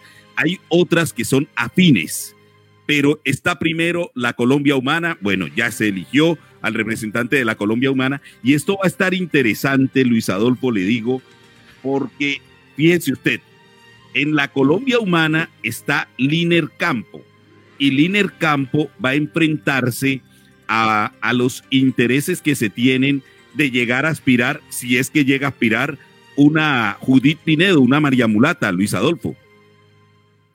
Bueno, la María Mulata todavía no se decide, Rubén. La María Mulata está allí todavía en su, en su nido, todavía no se decide. Ella no ha alzado el vuelo, ella no ha alzado el vuelo. No ha alzado el vuelo todavía. Eh, creo de que en dado caso, ella, ella tendría, tendría que apoyar a su gran amigo Liner Campo. No, no, es que, es que ahí está la, ahí está el enfrentamiento, Luis Adolfo, porque ellos van a una consulta.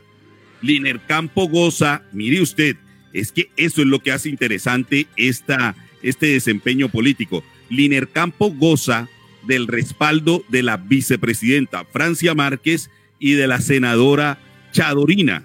Eso es lo que hace interesante esta, esta disputa. Si entra, eh, si entra Judith Pinedo, ella no va a entrar a, ella no va a entrar porque es que ella no se puede saltar la cerca, Luis Adolfo. Ella tiene que entrar. ¿Qué pasaría? De, entonces, en definitiva, Liner Campo no sería el candidato de Colombia Humana.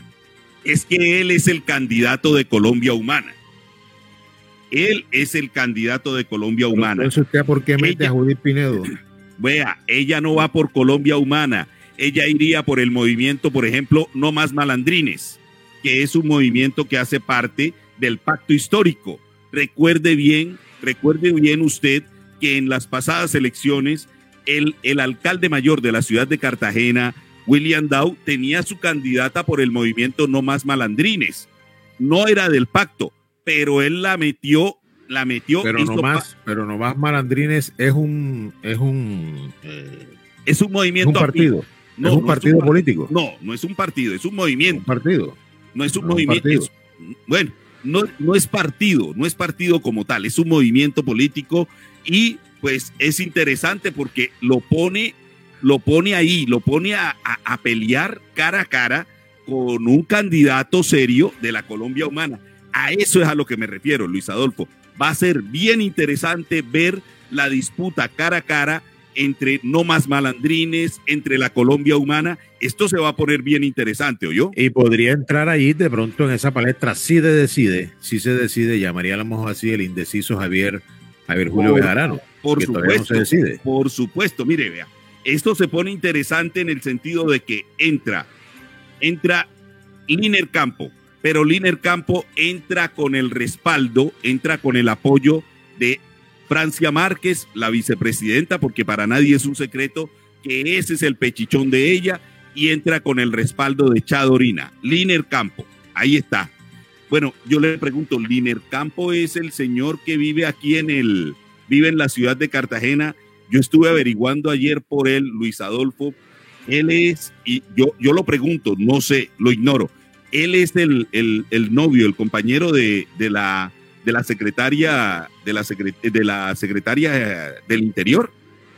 No, no, Rubén, no, no, no, no. Línea del campo, si no estoy mal, línea del campo, si no estoy mal, creo que creo vive en la boquilla, en esa zona por allá creo no, que vive él no vive en la boquilla. Ayer, ayer me, ayer me dijeron que él vivía por acá, por los lados de los calamares, Luis Adolfo. Se, se mudó ah, por okay. acá. Sí, pero, sí, sí. pero no, él no tiene nada que ver sentimentalmente con la doctora, eh, eh, con la doctora secretaria del Interior. Ah, no ya. tiene nada que ver. Este es otro muchacho que es influencer, que se dedica a hacer eh, videos a, a través de cantar, las a redes cantar sociales. champeta, a cantar champeta, ¿no? Ex cantante de champeta, que él cantó champeta durante un tiempo en sus inicios. Champeta, él dice que es el que es el inventor de la champeta urbana. Por ahí está en las redes, incluso lo vimos el día de la el día en que se escribía Jacqueline Perea, él estaba ya precisamente Sí, señor, sí, estaba señor. entrevistando a varias personas. Indisponiendo, no, no entrevistando, indisponiendo. Exactamente, sí. No recuerdo el nombre, lo vamos a buscar ahí en las redes. Por ahí Sí. está él, que siempre publica videos en contra, sobre todo de la clase política. Óyame, no, y es que, es que Luis Adolfo, le comento, eh, eh, yo lo confundo por, de pronto, por, porque son similares, porque tienen rasgos físicos similares, pero bueno, ya, ya usted me aclara, Liner Campo no tiene nada que ver con la secretaria, con la secretaria del Interior, pero lo que sí es interesante, Luis Adolfo, es cómo se va a poner esto de cara, de cara a lo que viene. Esto se va a poner interesante, ¿oyó? para, la, para el pacto histórico va a ser interesante en la capital de Bolívar porque se van a sumar, se van a sumar, incluso usted sabe, usted sabe quién, quién podría entrar en la disputa en el pacto histórico. ¿Quién? A ver. Dumek Turbay. Sí. Si él decide, puede entrar en esa disputa. Porque él tiene aval de un partido que hace parte del pacto histórico. El partido de este señor, eh, el palenquero, ¿no? No, él tiene respaldo de, del, eh, del partido de la colectividad. Bueno, si es que aún no se lo ha retirado, porque uno no sabe. recuerde, Rubén, recuerde, recuerde, recuerde lo que pasó. Él se lo retiraron cuando tuiteó la esposa de, de, de Roy Barreras y después él manifestó en, su Twitter algunas cosas en contra del doctor Dumay Turbay. Ese eso, aval, eso quiere decir, eso quiere decir que no había aval. Eso es lo que yo creo que no hay aval hasta el momento. Él ah, tiene aval del partido del señor Cristo, tiene aval de este señor palenquero, apellido, eh, no recuerdo el nombre, este señor que hizo un partido político nuevo, Partido Colombia Democrática, Partido eh, Democrático Colombiano, es que se llama el partido de este señor palenquero, eh, no recuerdo el nombre, lo estoy buscando acá. Y esos dos, digamos que son los avales que tiene hasta el momento el doctor Dumay Turbay. Pero mire, vea, él tiene el de Juan Fernando Cristo, tiene el apoyo o el aval de Cambio Radical, tiene el apoyo y el aval. Mire, Roy Barreras es Fuerza por Colombia, Luis Adolfo. Y esa, esa, es la pregunta que yo, que yo hago. O sea, un trino, bueno, hoy día, hoy día, Luis Adolfo, hoy día se manda o se gobierna, se, se hacen leyes por, por trinos, ¿no? Yo veo ese aval de Río Barreras y lo veo entreverado, porque recuerda que usted, él sacó un trino donde apoyaba al doctor Dumetro Bypass. Después la esposa, la ex esposa, la esposa, no sé, sacó un trino diciendo que ella renunciaba porque no estaba de acuerdo con ese aval. Y después Ruy Barreras dijo algunas cosas en contra del doctor Dumetro Bypass. Es decir, eso significa de que eh, no hay, no hay aval, eso es lo que yo creo, al menos que haya pasado otra cosa. Correcto, correcto. Entonces, bueno, Resumiendo, Luis Adolfo, la disputa en el pacto histórico se pone interesante. Yo no creo, Luis Adolfo, no creo. Bueno, esa consulta se la puede ganar de lejos eh, la María Mulata, se la puede ganar. Si va, si va a la disputa, si va a la disputa en el pacto histórico, ella se la, se la podría ganar ella. Pero con este triunfo del Iner Campo, no se le ponen tan fáciles las cosas a ella. No, claro que no, claro que no se le ponen tan fáciles, sobre todo de que el Iner Campo tiene, tiene el respaldo total, absoluto y completo de la vicepresidenta de la República. Ella ha sido eh, bastante, pero bastante vehemente en apoyarlo y esto pesa mucho al momento de, hacer eh, ninguna, alguna movida política.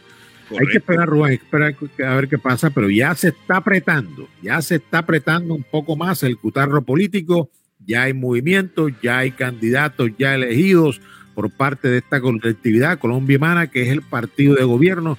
Así que esperemos a ver qué pasa. El tiempo, Rubén, es el que decide.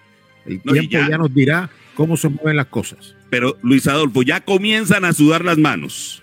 Ya comienzan a sudar las manos, ya comienzan los frotes de manos, ya comienzan a mirarse los unos a los otros, ya comienza, ya comienza esto a, a verse, a verse de otra manera. El panorama político comienza a clarearse, como dicen por ahí. Ya comienza a tomar un color distinto, Luis Adolfo.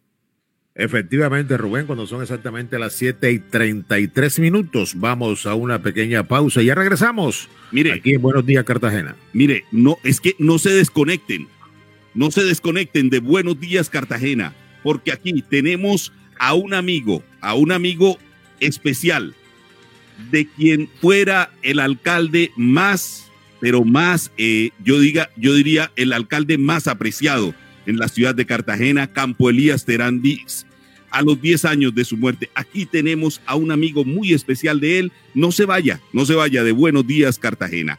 En momentos tendremos aquí a Niano Morales Blanco. Ya regresamos. Estás conectado con Buenos Días, Cartagena.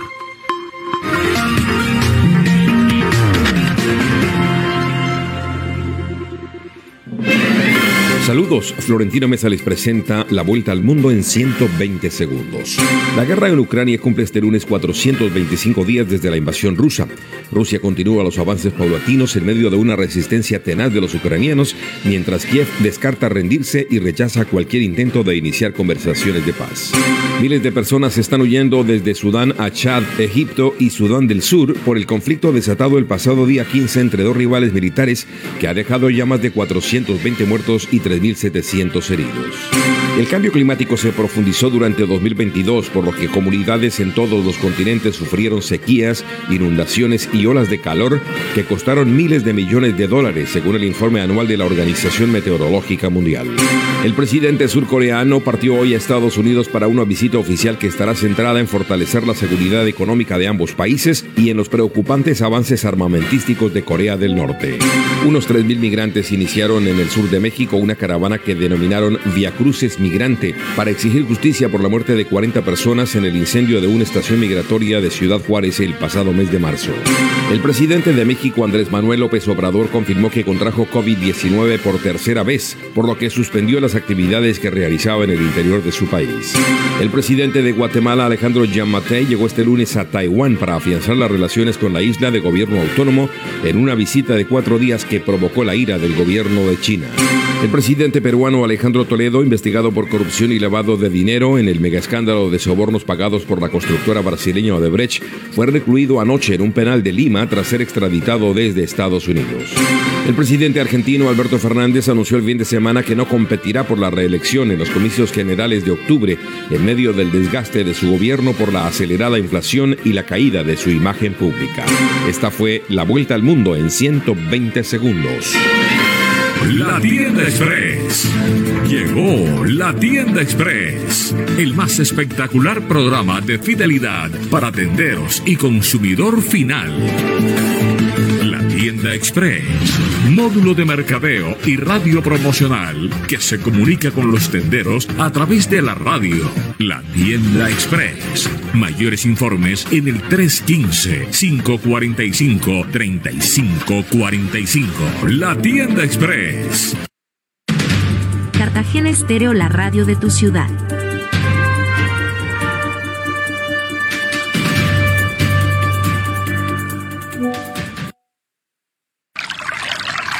Agua, fuerza vital en el mundo. Hidrata, limpia, refresca, transporta nutrientes, contribuye a eliminar toxinas y mucho más. Si disfrutas sus beneficios, ¿por qué la desperdicias? Presérvala. Cada gota cuenta. Somos parte de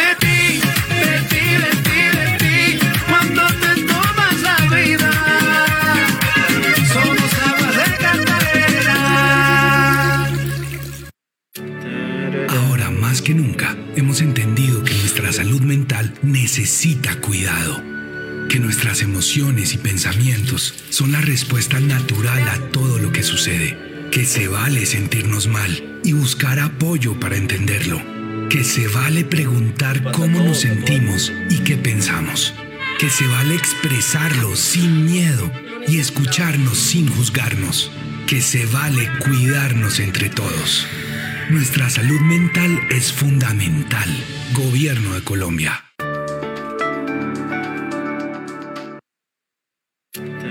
Ahora más que nunca. Afiliada a Mutual Ser, inscríbete en nuestro programa de gestantes para acompañarte durante todo tu proceso. En Ser Madre e Hijo queremos disminuir los riesgos de las mamitas embarazadas y recién nacidos, garantizando el ingreso oportuno a control prenatal y atenciones en ginecología, nutrición, psicología, laboratorios clínicos y ecografías especializadas. Te abrazamos desde el inicio de la vida. Vigilado Supersalud. Terminó la desactualización de los inmuebles en Cartagena. Así es, amigo cartagenero. La Heroica, después de ocho años, renovó su información predial y ahora es posible conocer el estado real de los más de 300.000 inmuebles que conforman la ciudad. Si desea hacer revisión del avalúo catastral de su inmueble, puede acercarse a la sede de Go Catastral en el barrio Manga o ingresar en gocatastral.catastrobogotá.gov.co. Con Go Catastral, Cartagena va pa'lante. Un café a esta hora de la mañana en Buenos Días, Cartagena. No todas las veces presenta su nombre a consideración un hombre que lo quiere en el estrato 1, 2 y 3 y que lo aman en el estrato 5, 6 y 7. Upper de izquierda deja Pilor al cuerpo del boxeador colombiano. Otra vez el colombiano mete el directo. Que directo derecha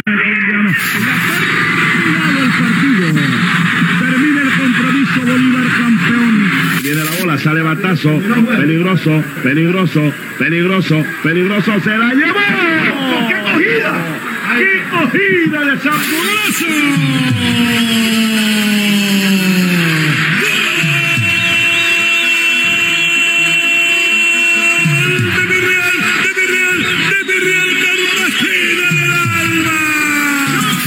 Crecer sin campo no, no, no- de pronto no, no, no cabe en nuestras cabezas.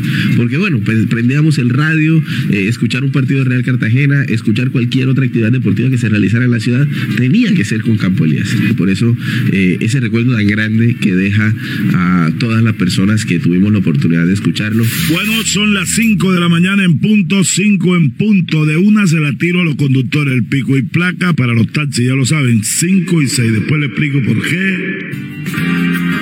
Mire, pregúntele al pueblo cartagenero que a mí me apoya la gente, yo no puedo rechazar la gente. Gracias a esos 160 mil cartageneros que creyeron en un programa de gobierno, que creyeron en mí, no los voy a defraudar. Ayúdame a ser transparente, Dios mío, para dentro de cuatro años tener el honor que un negro les entregue una ciudad bien gobernada. No todas las veces. 7:41 minutos de la mañana. Luis Adolfo, ¿qué pasa por su cabeza cuando escucha la voz de Campo Elías?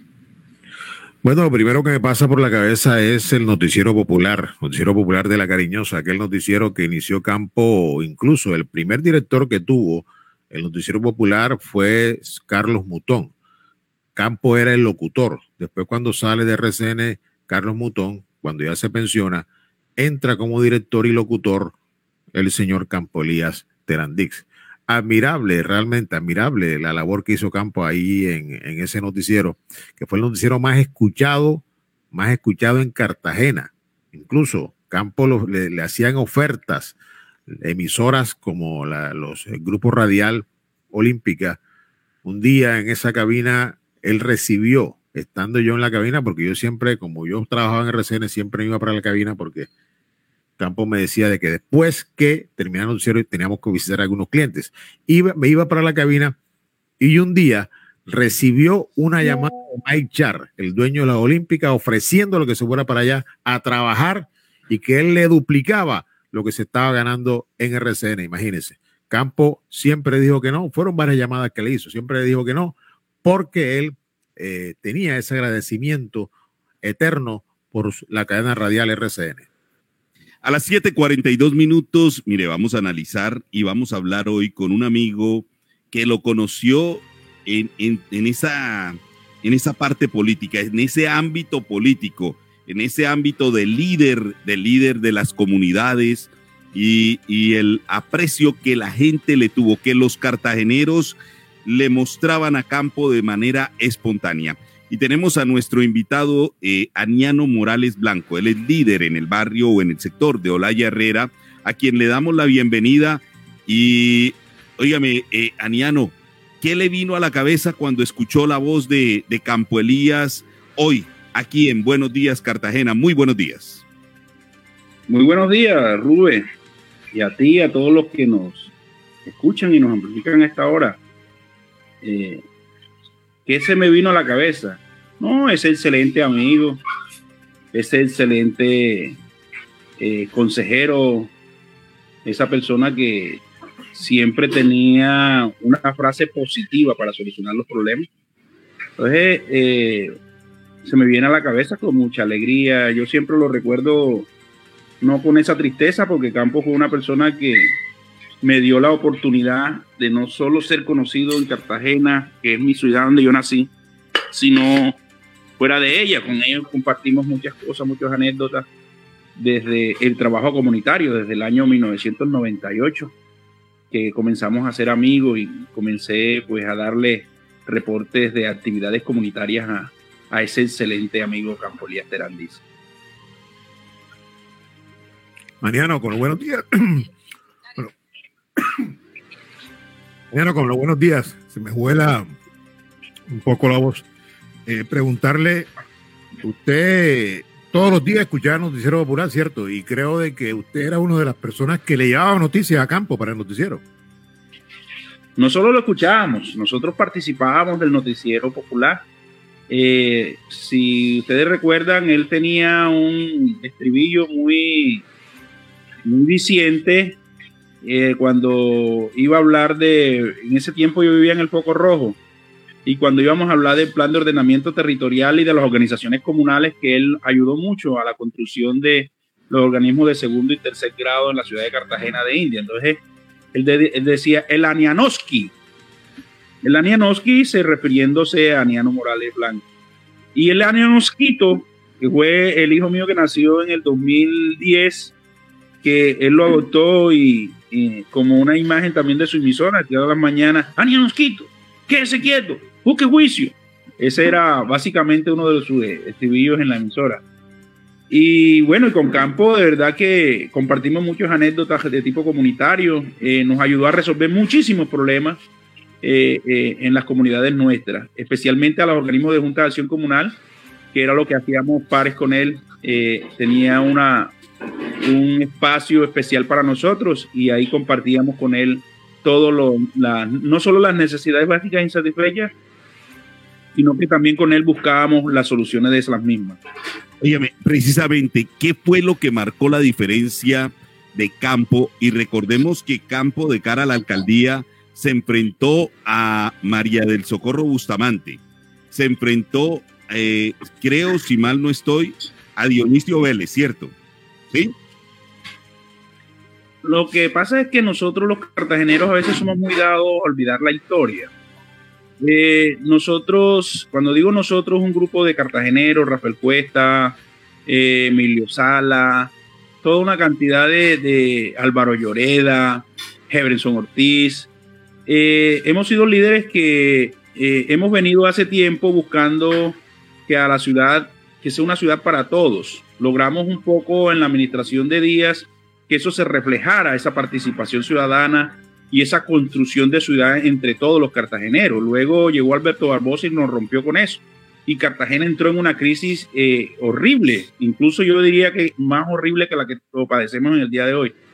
Entonces, ¿qué buscábamos nosotros en ese momento? Alguien que liderara un proceso de construcción de ciudad.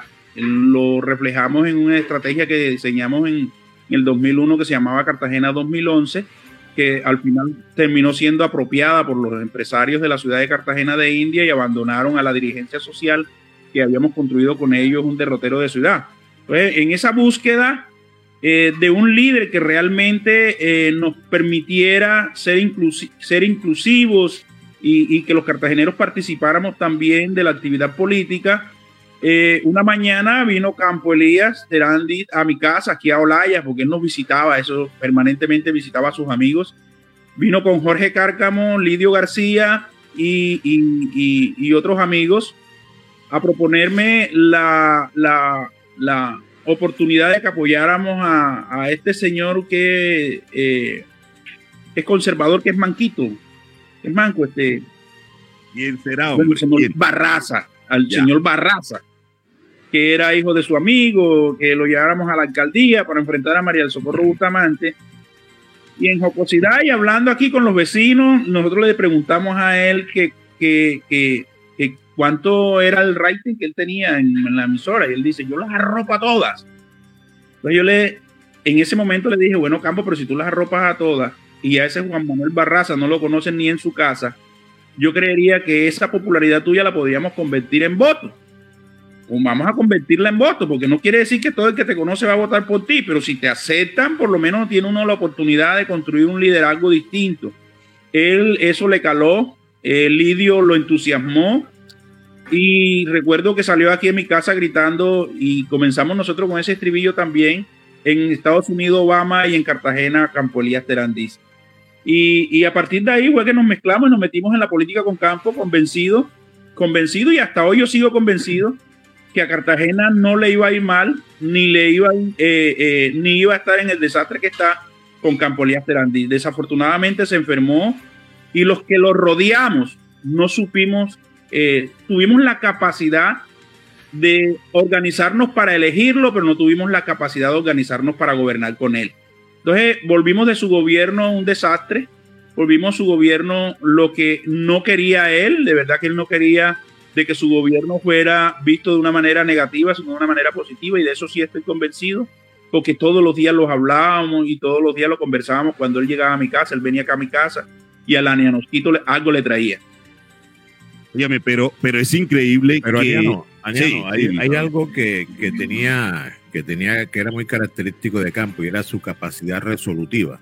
Campo, una persona iba con un problema allá a RCN y de inmediato se lo solucionaba. Una, dos llamadas de inmediato lo solucionaba. Una persona que llevaba Campo que necesita una silla de rueda, Campo que necesita un trabajo a Campo, que esto, lo otro. Campo tenía esa capacidad de, solucionar los problemas que llegaba a la gente y así llegó y así fue construyendo su, su candidatura muchas veces sin darse cuenta, porque él ya tenía esa gran cantidad de gente a las cuales le había resuelto un problema, ya la tenía ahí como, digamos, como su seguidor, como la persona que, que le podían pedir cualquier cosa y, y bueno, hacía lo que sea por campo. Ahí fue donde empezó eh, eh, todo eso, estimado Diano. Sí, lo que pasa es que eh, las comunidades sufren de necesidades básicas insatisfechas. Campo no veía a nadie como pobre. Campo sabía de que una persona tenía una necesidad, pero también tenía quien se lo ayudaba a solucionar. Si era un problema de hambre, él acudía a Chagualo y Chagualo pues le ayudaba, o a la Olímpica, o cualquiera de ellos, y de inmediato él solucionaba ese problema. Yo recuerdo cuando ya estábamos en el gobierno al mes, él se había comprometido con la gente de Manuela Vergara de Curi a hacerle un puentecito que valía por ahí 6 millones de pesos.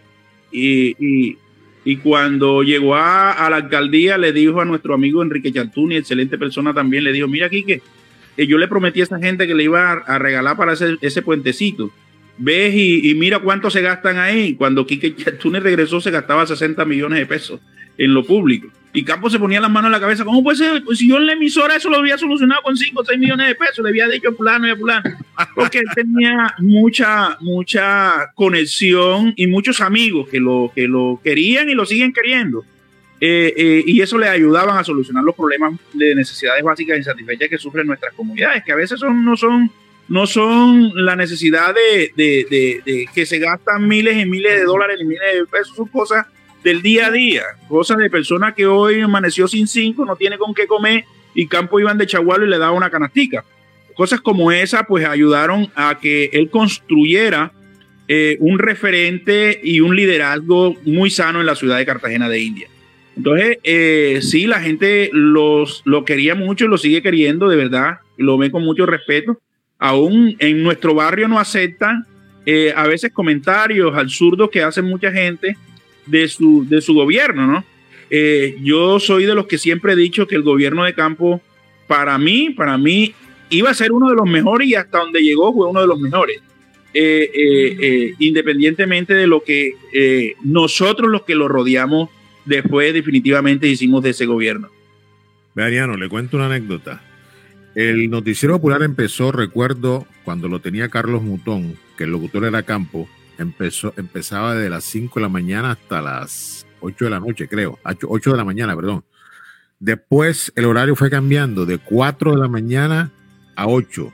Después de 4 a 9 y después de 4 a 10 de la mañana. Es decir, un noticiero kilométrico. ¿Y era por qué? Porque no cabían los clientes. La gran cantidad de clientes que tenía este noticiero era impresionante. La facturación de este noticiero ningún noticiero, ningún noticiero de Cartagena ha facturado lo que facturó el noticiero de Campolia Estelandix. Y una anécdota también. Recuerdo un día que estábamos saliendo, se acababa el noticiero y la gran cantidad de gente que estaba esperando a campo fuera de RCN era impresionante. Salía el señor Juan González, salía el noticiero y Juan, y Juan González dijo, esto definitivamente no parece una sede de un medio de comunicación, esto parece un comando político. Y la gran cantidad de gente que diariamente pasaba por RCN cuando terminaba el noticiero era impresionante, unas 100, 150 personas, eso era algo nunca visto en una sede de un medio de comunicación.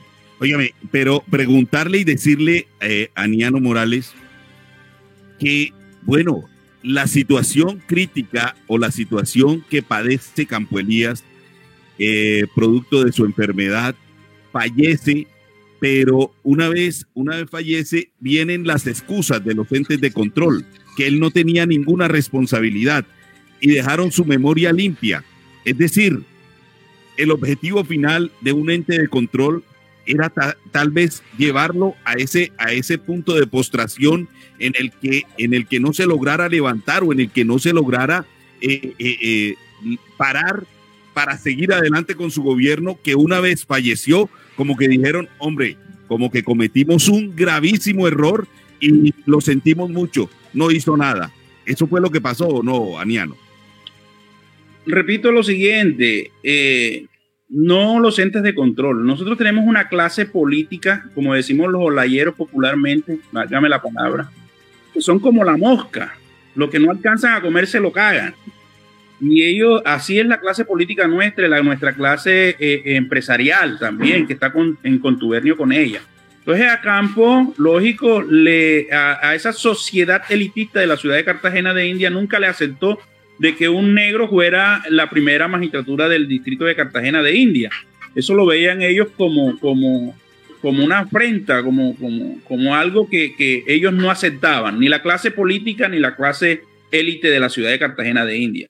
Eh, ese fue su primer escollo. El segundo escollo es que en Cartagena están acostumbrados esos, esos sectores y esos actores a decir qué tiene que hacer los alcaldes y Campolía eso no se lo aceptaba nadie. Eh, en eso él era muy reaccionario. Él podía, eh, yo recuerdo una vez también una anécdota que lo voy a contar ahora. Estábamos en el despacho, llegó este señor del puerto a pedirle a que le firmara una licencia para construir un muelle. Campolía le dijo.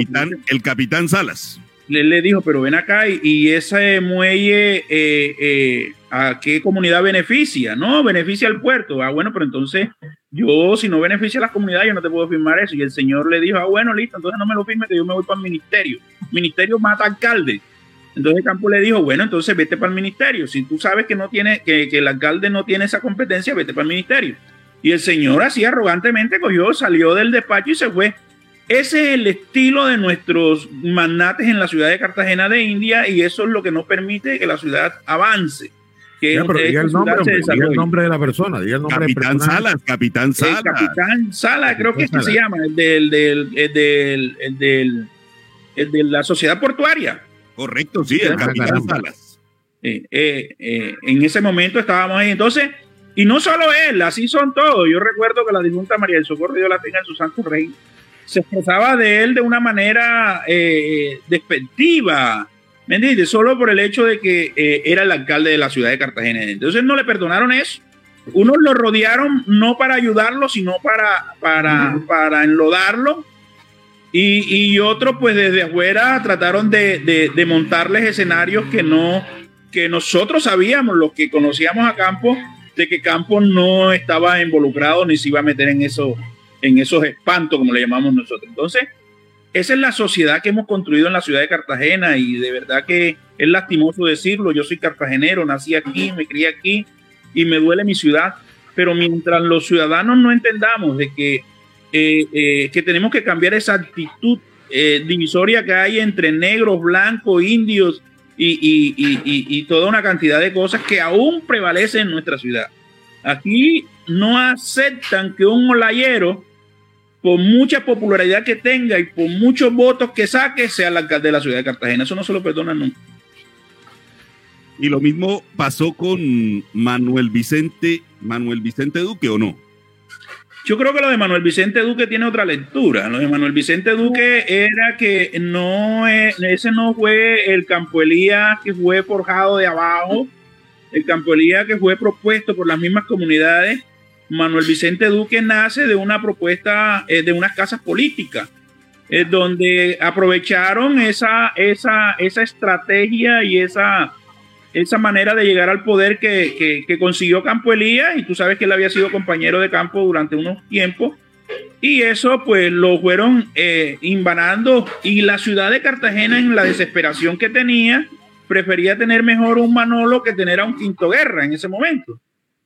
Y desaprovecharon la oportunidad, yo siempre he dicho, desaprovecharon una oportunidad muy, muy, muy buena que tuvieron de haber elegido, y no lo eligieron porque era cachaco, fíjate tú, no eligieron a André Betancourt porque era cachaco siendo Andrés Betancourt una persona más formada y que tenía la oportunidad en ese momento de ponerle un pare a las dificultades que traía la ciudad y que sigue teniendo la ciudad. Óyame, ¿cuántos votos obtuvo eh, Campo Elías? Campo Elías tuvo 160 y pico mil de votos. ¿Hay algún alcalde? ¿Usted ve algún alcalde que logre en un futuro inmediato tener, obtener esa misma votación? El único alcalde que ha logrado que en elecciones se supere el 50% del potencial electoral de la ciudad de Cartagena de India ha sido Campolía Terantes. Ya. De ahí en fuera ninguno. incluso el actual alcalde que está electo ahora salió con el 14% de la, del potencial electoral de la ciudad de Cartagena de India. O sea, lo que significa que hemos elegido, eh, hemos elegido alcaldes ilegítimos, valga la, la repetición. Son ilegítimos, son legales, sí, claro que son legales pero estamos eligiendo gobiernos ilegítimos que no tienen ese sentido ni ese poder eh, soberano de la sociedad y de los ciudadanos, porque los ciudadanos ese resentimiento los ha llevado a unos a abstenerse y otros a votar en blanco y otros a, mal, a, hacer el voto en malo y los pocos muchos que quedan pues los capturan las, la clase política dominante de la ciudad de Cartagena de Indias. Pero lo de campo fue algo impresionante. Lo de campo ha sido algo nunca visto. Más de 160 mil votos. Eso nunca se había visto en la ciudad de Cartagena. Y otra cosa, Rubén, en el plano, en el plano de su, de su, sí, en plano mediático, la emisora, la emisora o el noticiero que tenía campo tuvo una cifra enorme en cuanto a popularidad y en cuanto a oyentes. En aquel entonces ya se empezaba a hacer el estudio continuo de audiencia de radio, el famoso ECAR, y el ECAR marcaba más de 100 mil oyentes, tenía esta, este noticiero. Algo también nunca visto que una emisora AM marcara tantos oyentes. Actualmente una emisora AM, lo que, actualmente esa emisora lo que tiene que ver son 18 mil o 20 mil a, 20 mil oyentes a lo máximo, imagínense. ¿Y cuántos, gran, cuántos de esos eh, eh, de esa audiencia es remanente de campo, no? Sí, todavía un poco remanente, pero ya, ha pasado, ya han pasado 10 años, Rubén. Más de 10 años ya y todavía ahí queda ese remanente. Ese remanente, ese posicionamiento quedó muy marcado en la gente, lo que es el noticiero popular, pero que se han perdido, se han perdido muchos, muchos oyentes, que quedó un poco, quedaron bastante con Manolo, que creo yo, la única emisora, Rubén, que ha elegido dos alcaldes de una ciudad es la Cariñosa. La, la única emisora. Y bueno, ojalá y elijan ojalá y en un futuro elijan eh, el, alcalde de Cartagena Estéreo y que sea usted, mi estimado Luis Adolfo. No, pues sería muy bueno, sería muy bueno. Aniano es el que tiene pinta de alcalde. Hombre. Aniano, ha sido un placer tenerlo a usted aquí en nuestra mesa de trabajo y pues recordar esas anécdotas, recordar al campo alcalde, a Campo Elías alcalde, eh, Luis Adolfo nos ha recordado a Campo Elías, el narrador deportivo, el periodista, el líder social. Usted nos ha recordado ese administrador público, ese administrador, esa persona que cuando llegó al Palacio de la Aduana trató de cambiarle la cara, pero bueno, la clase política no lo dejó. Muchísimas gracias por estar con nosotros, Aniano.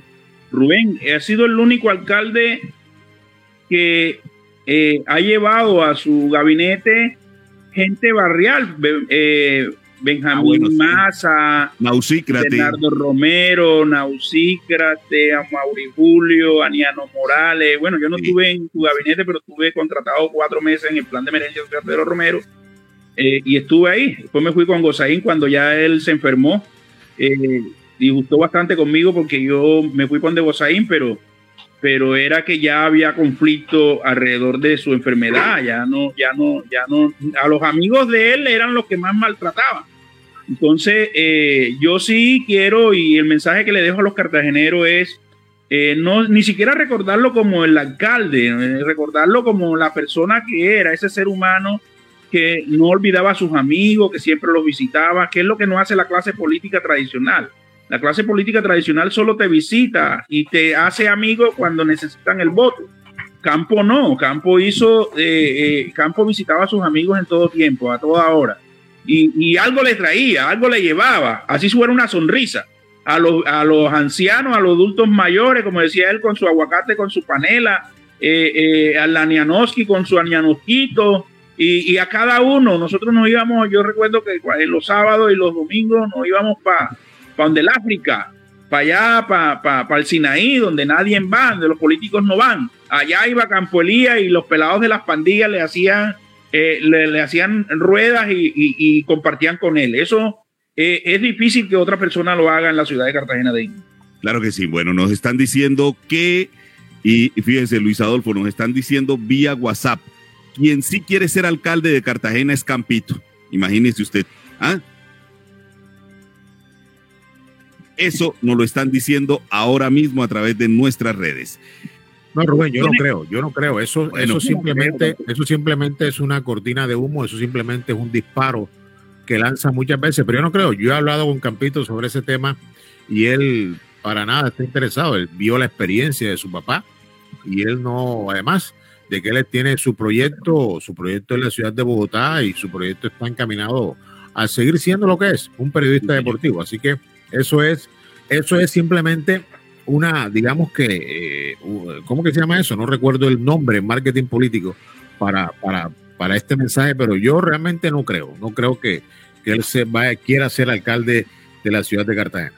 Yo tampoco lo creo, yo creo que no, yo creo igual que tú, Luis Adolfo, que esos son comentarios al, sur. Duranpo no tiene su vida tranquila. Y, el que nació para ser, eh, para ser político fue Campo Elías. Eh, de ahí recuerda a Nicolás Curi. Nicolás Curi era un tipo que todo el, toda la ciudad lo quería y lo sigue queriendo, pero de ahí en adelante, muerto Nicolás, pues no, los Curi no son los mismos. hay que recordar, hay que recordar que Campolía fue alcalde alcalde de, su pueblo. de su pueblo y también fue director del hospital de, de, San Antero. Y él tenía, tenía ese, ese sentimiento político, lo tenía muy arraigado y cuando iba aquí a la ciudad de Cartagena empezó en la narración, empezó en el, periodismo deportivo, pero cuando llegó al noticiero popular se le disparó ese, ese sentimiento por la política, viendo la gran cantidad, la acogida, la acogida que, tenía la gente. Campo llegaba, abrazaba a la gente, le mamaba gallo a la gente, con sus dichos se popularizó el mandarinoski mayor, Viernes de Arte, toda esa serie de dichos que construyó, toda esa narrativa que construyó a través de su noticiero, fue fundamental para que la gente lo acogiera y fue determinante todo esto, indudablemente. Así es, más, de más de 160 mil votos, algo nunca visto en la ciudad de Cartagena. Y además, el día, el día del sepelio, Aniano, usted que estuvo allí, fue algo impresionante, algo nunca visto. Creo que eso nunca ha pasado en la ciudad de Cartagena, que a campo tuvieron que enterrarlo casi a las 12 de la noche.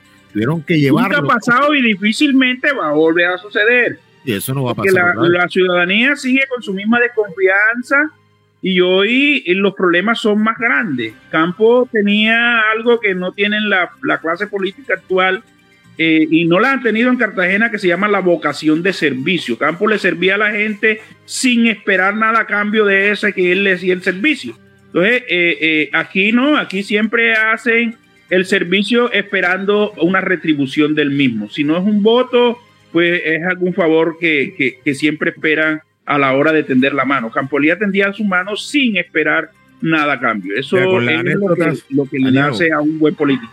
Con las anécdotas, con las anécdotas, por lo menos yo que tengo muchas anécdotas con Campo, ahí se puede escribir prácticamente un libro. Le voy a contar una última anécdota. Un día llegó una gallina viva y un paquete de huevos criollos a la sede de RCN y, decía, para Campo Elías Terandis, Campólogo, y bueno, ¿y esto de quién será? Al tiempo llamó una señora de un pueblo cercano, creo que era de Arjona, Turbaco, no sé. Campo, ahí te mandó una gallina que y unos huevos. Gracias por el, por, por conseguirle la silla de ruedas a mi hijo. Campo ese día se le acercaron en las lágrimas, fue hasta su casa ya, un caserío por allá cerca de, de, Turbaco, muy pobre la señora, la señora sacó una gallina y un paca de huevos para darle, para darle esa, Campo quedó muy conmovido porque es un regalo que nació precisamente del corazón, del alma de esta persona. Acá venía Olayas entonces entrarle a comerse sus arencas con su yuca que le gustaban bastante. Es decir, eso no lo consigo ni en Narcobollo. Acá venía Hombre. con Rosirio Ortega a comer arenca con yuca y, café con leche. Hombre, vea usted. Ocho, ocho minutos de la mañana. Bueno, entre anécdotas, cuentos y pues todo esto que nos ha permitido recordar y hacer memoria de Campo Elías Terán Dix Hombre, eh, Aniano, le decimos, le manifestamos, ha sido un placer tenerlo aquí en Buenos Días, Cartagena. Sabemos que usted, usted es un oyente fiel de Buenos Días, Cartagena. Todos los días nos está oyendo, todos los días está conectado con nosotros. Muchísimas gracias, Aniano. No solo lo escucho, lo replico también para que otros lo escuchen. Hombre, por favor, muchísimas gracias. y, y vuelvo y te repito, decirle a ese pueblo cartagenero, la región Caribe, que, sigan recordando, que sigan teniendo en su corazón a ese Campolía, no el alcalde, no el periodista, a ese Campolía de, eh, de humano, ese Campolía que difícilmente nace eh, eh, en el mundo gente como él. Eso difícilmente. Claro que sí. Muchísimas gracias, Daniana. Gracias a ustedes. 8, 10 minutos de la mañana.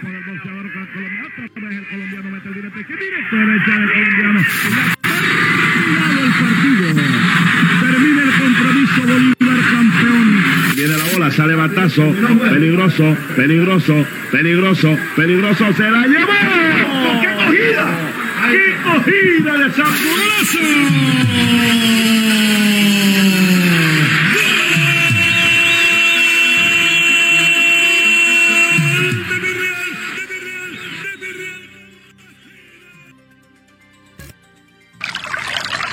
Agua, fuerza vital en el mundo. Hidrata, limpia, refresca, transporta nutrientes, contribuye a eliminar toxinas y mucho más. Si disfrutas sus beneficios, ¿por qué la desperdicias? Presérvala. Cada gota cuenta. Somos parte de ti, de ti, de ti, de ti. Cuando te tomas la vida, somos aguas de Cartagena. Hemos entendido salud mental necesita cuidado, que nuestras emociones y pensamientos son la respuesta natural a todo lo que sucede, que se vale sentirnos mal y buscar apoyo para entenderlo, que se vale preguntar cómo nos sentimos y qué pensamos, que se vale expresarlo sin miedo y escucharnos sin juzgarnos, que se vale cuidarnos entre todos. Nuestra salud mental es fundamental. Gobierno de Colombia.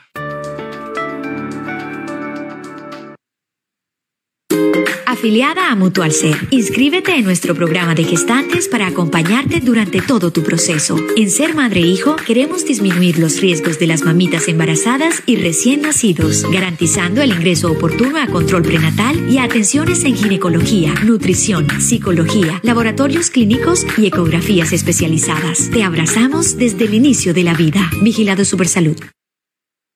La información de los predios de la Heroica ya está actualizada. Sí, así como lo oye, ahora es posible conocer el valor catastral real de su propiedad en Cartagena e incluso visibilizar barrios que antes no aparecían en el mapa de la ciudad. Si desea hacer revisión del avalúo catastral de su inmueble, puede acercarse a la sede de Go Catastral en el barrio Manga o ingrese en gocatastral.catastrobogotá.gov.co.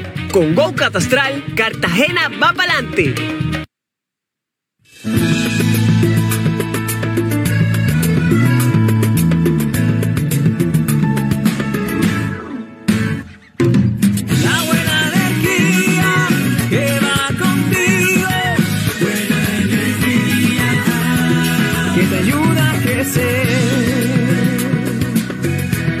Afinia. Afinia, la buena energía va contigo. Una sonrisa se dibuja en su rostro. Sabemos que está escuchando Buenos días, Cartagena. Flashback con Jimmy Villarreal. Esta canción es original de una agrupación llamada The Melodians. La hicieron como un gospel espiritual eh, dentro de la religión Rastafari que profesaba, entre otras cosas, Bob Marley. Pero se volvió popular en un cover que hizo Bonnie M. Aquí están los ríos de Babilonia en nuestro flashback de hoy.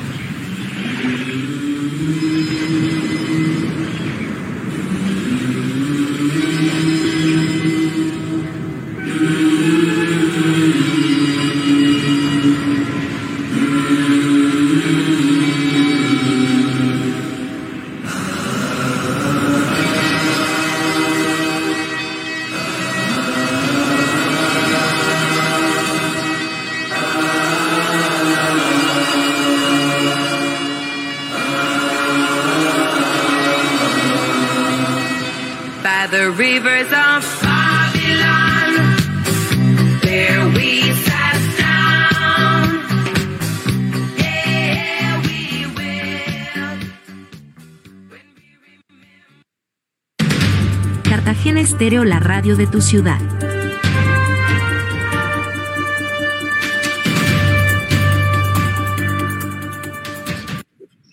Ocho catorce minutos de la mañana. Tenemos un nuevo invitado a esta hora de la mañana. ¿De quién se trata, Luis Adolfo?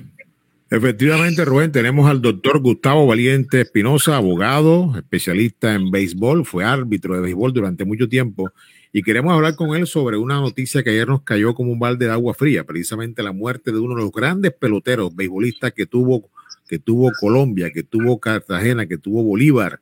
Hablamos de José Miguel Corpas. José Miguel Corpas fue un gran pelotero por allá en los años 60 fue campeón mundial con Colombia en la Serie Mundial del año 1965. Se radicó en Medellín, allá hizo su vida, fue selección Antioquia, selección Colombia.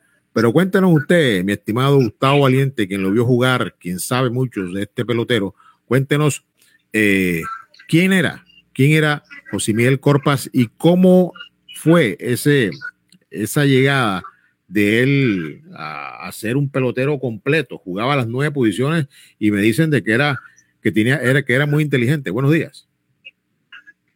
Sí, con los buenos días, Luis Adolfo. Un saludo muy cordial para usted y para todos, todos nuestros oyentes, en fin.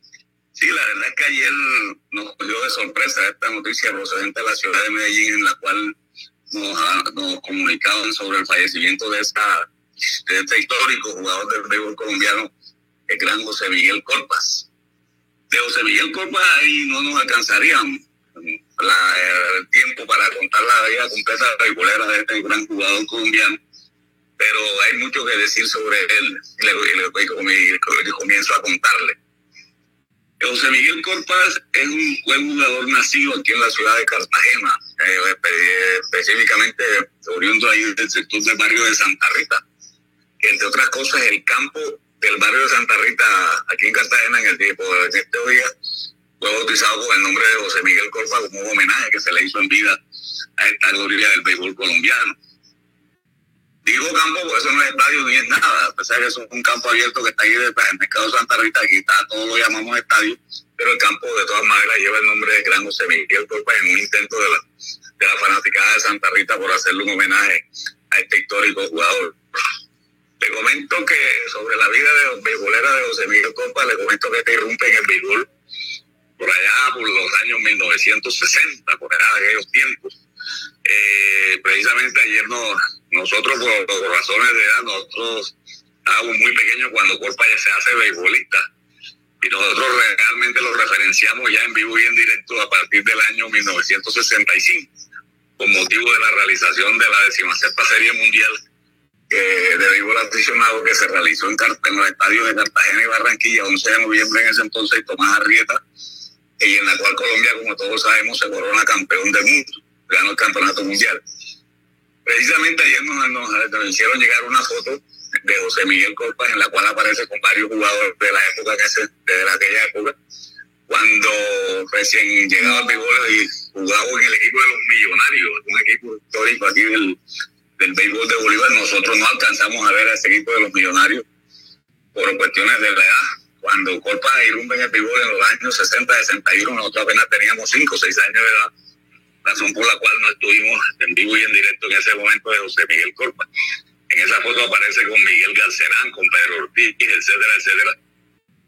Eh, luego vienen unos juegos, la historia cuenta de unos juegos centroamericanos y del Caribe que se realizan en Kingston, Jamaica. Nos cuentan también que Corpas hace parte de esa selección colombiana en esos juegos, en Jamaica. Ya más tarde, Corpas todavía estaba aquí en la ciudad de Cartagena. Ya eh, a la vez estaba realizando estudios en la ciudad de Medellín. Llega el, año glorioso, el año de 1965 la Serie Mundial de Béisbol, en la cual entra en la historia definitivamente gran José Miguel Copa.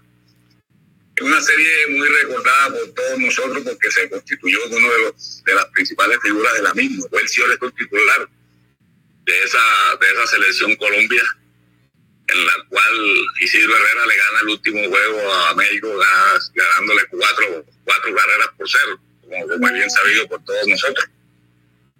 Eh, luego de la Serie Mundial de 1965, recordamos nosotros que si se suscitó una controversia de que si Corpa se, se, quedaba aquí en Cartagena, que si se iba para, se quedaba en la ciudad de Medellín, en fin, recuerdo que eso fue un lío que hubo para ese entonces.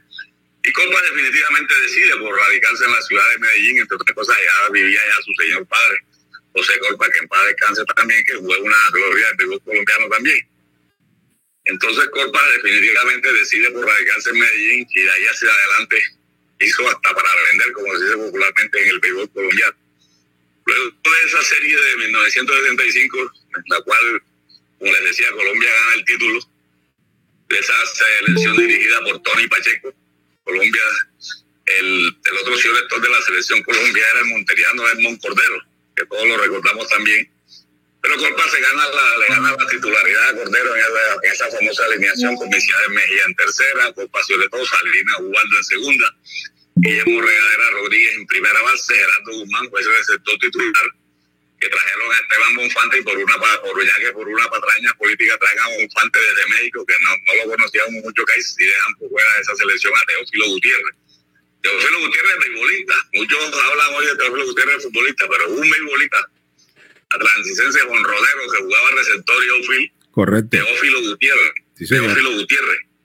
Que lo dejan por fuera de esa selección Colombia es una decisión injusta desde todo punto de vista.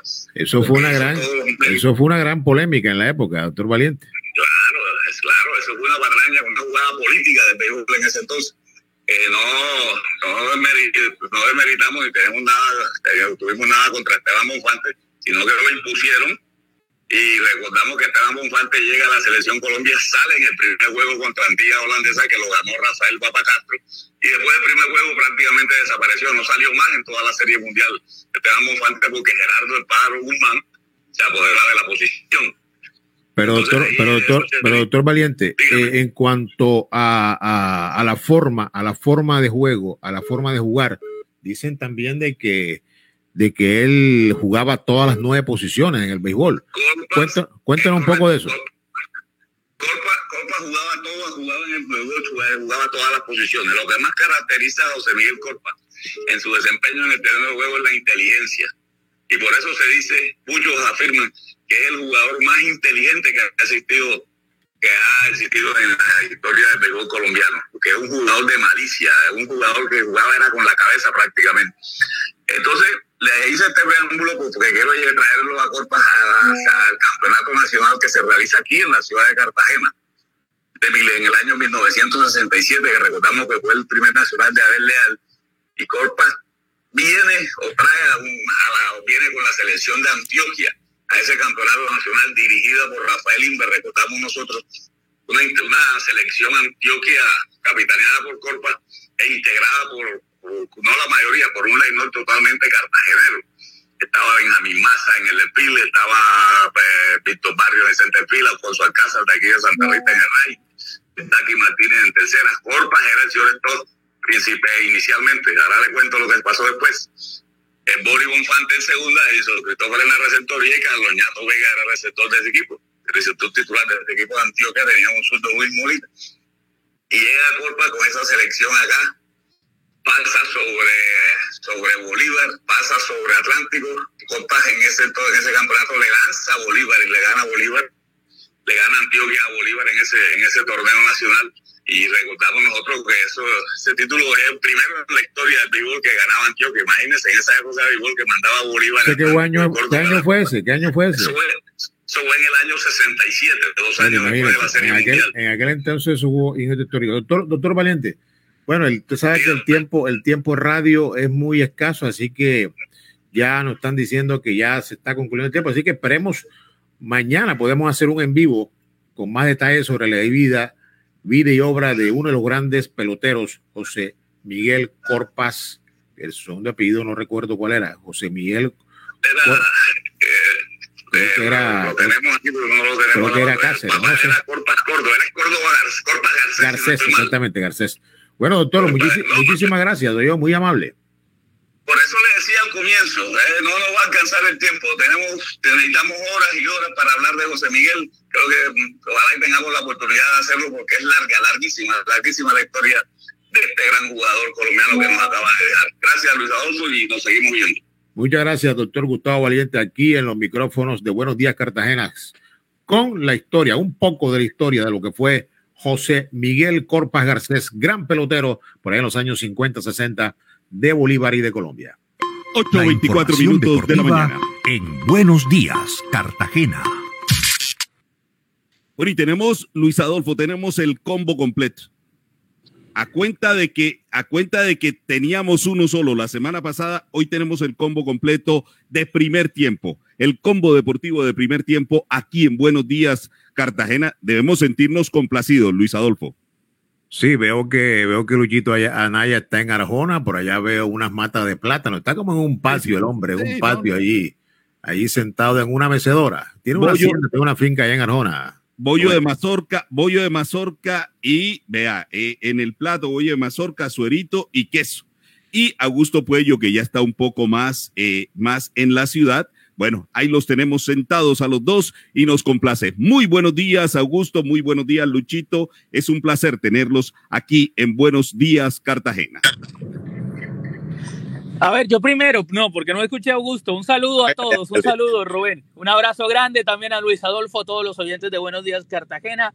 A Luis Adolfo, tranquilo, tranquilo, no se fue la luz en la noche en Arjona. Entonces pasamos buena noche y está bien, estamos bien para hablar de Real Cartagena que juega hoy ante Cortulúa, partido decisivo para el equipo heroico que no vive un buen momento luego de un gran arranque, luego de un buen arranque, no encuentra ahora su juego y que enfrenta a uno de los líderes del campeonato, uno de los rivales directos, a ver, a ver para qué está, a ver si sí o si no, si se mete a los ocho o si va a ser eh, más difícil aún el tema de Real Cartagena, Augusto. Sí, Luis Fernando, un cordial saludo también para Rubén, para Payares, para todos los que se conectan a esta información. Y sí, estamos con la expectativa a pleno para el partido de esta tarde, sobre las 6 de la tarde en el Jaime Morón. Es la fecha ya 14 del torneo Betplay de Mayor. Y bueno, Real Cartagena tiene otra oportunidad más de clasificar, como ya la tuvo en la fecha anterior ante Fortaleza y la desaprovechó, como ya la tuvo en la fecha también antes de Fortaleza eh, frente al Cúcuta Deportivo y también la desaprovechó. Entonces, a ver si el equipo de Cardetti hoy se vuelve a encontrar con su fútbol. Viene de una derrota también dura frente a Quindío en Armenia, 2 por 0, en un partido que fue, como les decía en esa oportunidad, el doctor Jekyll y Mr. Hyde, dos caras, Real Cartagena, en el primer tiempo y en el segundo tiempo un equipo completamente desconocido. El Deportes Quindío pues le pasó por encima sin problemas, más allá de errores arbitrales y demás que sí son a veces eh, importantes en el fútbol, pero que no siempre se le puede cargar las tintas al árbitro. Tiene una deuda futbolística este Real Cartagena y esperemos que hoy la pueda saldar. Así es. Bueno, hablemos de los colombianos en las ligas internacionales. ¿Cómo les fue a los colombianos? Ustedes, ustedes son los dueños de este espacio. Hablen ustedes. Háganle, Lucho. Fin de semana, fin de semana interesante para los colombianos en las ligas del mundo. Nosotros le hacemos especial seguimiento a nuestros jugadores cartageneros y bolivarenses por todo el planeta. Jugó muy bien Wilmar Barrios eh, en la Liga de Rusia. El Zenides, líder indiscutido como siempre. Ese equipo camina a la Liga rusa es un equipo muy superior, tiene un músculo financiero, una chequera financiera importante, tiene muy buenos jugadores y tiene una de sus estrellas el más consentido del CENI es el cartagenero Wilmar Barrios, el volante 5 de la selección Colombia. Wilmar jugó eh, luego de regresar de una lesión, ha venido en un muy buen nivel. El cartagenero se perdió por allí mes, mes y medio, no pudo venir a los partidos amistosos de la selección Colombia. Eh, o no pudo ir a los partidos amistosos de la selección Colombia en territorio asiático, pero ha vuelto luego de una lesión, volvió siendo figura de la cancha en los últimos tres partidos y en este eh, también eh, lo pudo hacer. Jorge Carrascal sigue sumando minutos en el Zenit de, en el Zenit, no, en el CSK de Moscú, rival del Zenit de, San Petersburgo. los dos en un muy buen nivel, los dos muy atentos eh, a las posibles convocatorias del técnico Néstor Lorenzo. Yo creo que Carrascal se ha ganado con lo que hizo en la liga, en la, eh, en la gira asiática de la selección Colombia, se ocupa en selección Colombia. Le fue muy bien este fin de semana a Rafa Pérez, el defensa central cartaginero. Ustedes se acordarán porque a principio de año sonó para Junior que sí venía, que no venía, y el médico del Junior terminó diciendo que no aceptaban o que no aprobaban el fichaje de Rafa Pérez después de haber llegado a Barranquilla, después de que todo el mundo lo daba por hecho porque estaba lesionado y lesionado no podía jugar. Pues bueno, Rafa Pérez después de eso se devolvió para Argentina, firmó con San Lorenzo y ha sido titular en todos los partidos de San Lorenzo en la liga. Y eso que estaba lesionado. En todos. Ayer le dio el triunfo a San Lorenzo 1 por 0 en la liga argentina. Rafa Pérez, eh, un gol en el último minuto y además ya es su segunda anotación en lo que va del campeonato para el defensa central cartagenero, que repito, en Junior el médico lo desechó, dijo que no lo iban a contratar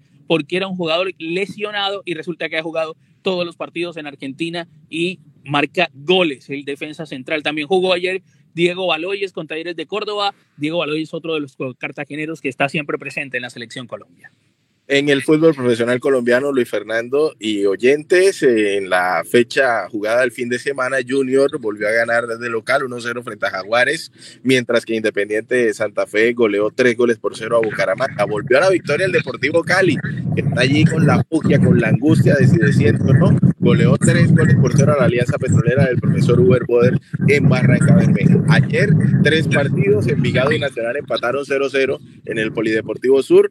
Unión Magdalena empató frente a Millonarios 1-1 en Santa Marta. Gol para Millonarios de Daniel Cataño, que tuvo al cartagenero Juan Carlos Pereira, mientras que Boyacá Chico superó dos goles por cero a Deportes Tolima. Hoy tendremos el compromiso entre América y Pereira para complementar el fútbol colombiano, que en este momento tiene como líder a Águilas Doradas de cartagenero Jan Pineda, gran figura también de este equipo, precisamente fue destacado como el mejor de la cancha en el empate a ceros que abrió esta jornada número 15 del fútbol profesional colombiano en el Estadio Libertad de Pasto. Millonarios de segundo, Chico, Alianza Petrolera, América, Pasto Junior y Santa Fe. Nacional salió de los ocho, pero tiene dos partidos menos e Independiente décimo con 19 puntos a una unidad de Independiente Santa Fe que cierra el grupo de clasificados con 20 unidades. Es el panorama que deja el fin de semana Rubén y Luis Adolfo en el fútbol profesional colombiano. Óyeme, y yo vi, yo vi que ganó el Liverpool, ¿no? El sábado.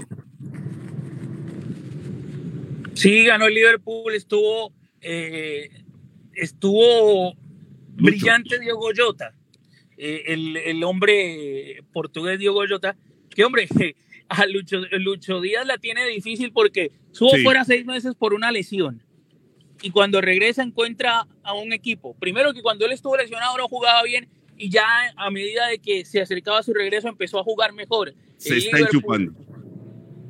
Y el Liverpool ahora, ahora eh, desde el regreso de Lucho tiene a todos encendidos, entonces la tiene bien difícil el señor Jurgen Klopp para armar su equipo y bueno, Lucho va a tener que demostrar pues en los pocos minutos que le den que está para, para aportarle a ese equipo, pero lo van a ir llevando de a poco, una lesión de seis meses se dice fácil, pero es complejo el proceso de recuperación y el proceso de volver en lo físico y en lo futbolístico al buen nivel que caracteriza al futbolista eh, de La Guajira, de Barrancas en La Guajira, Lucho Díaz.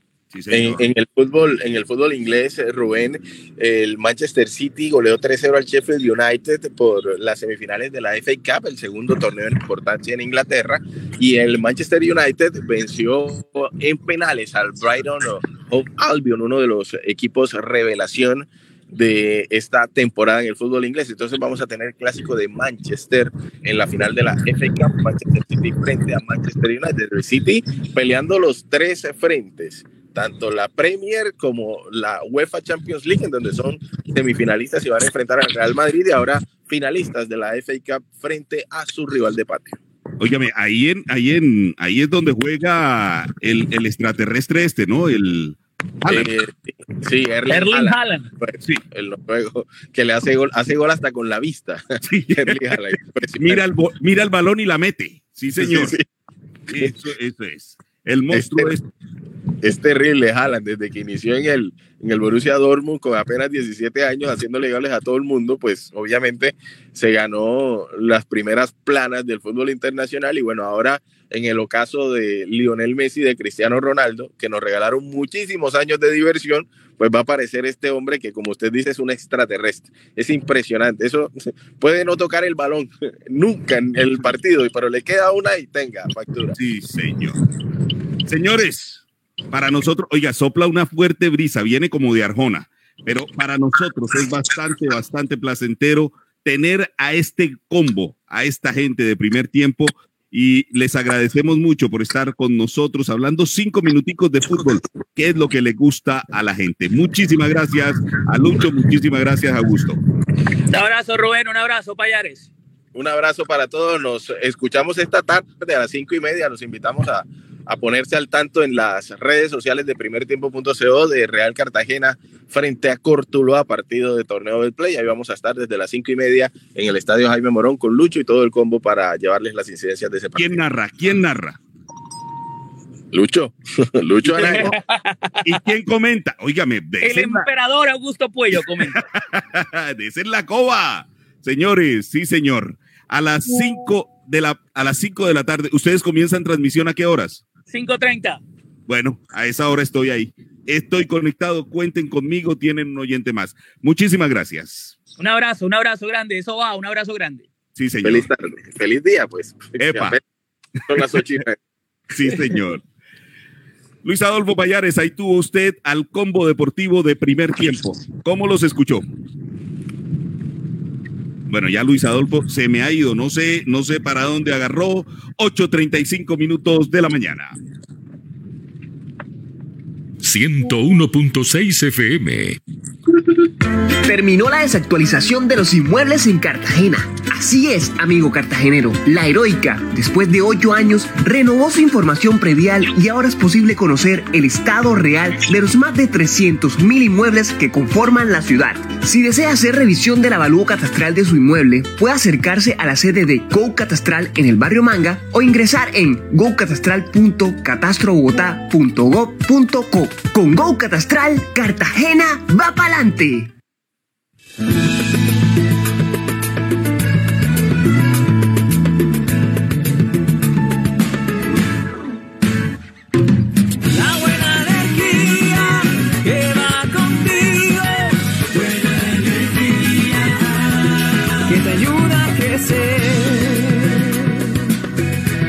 Afinia.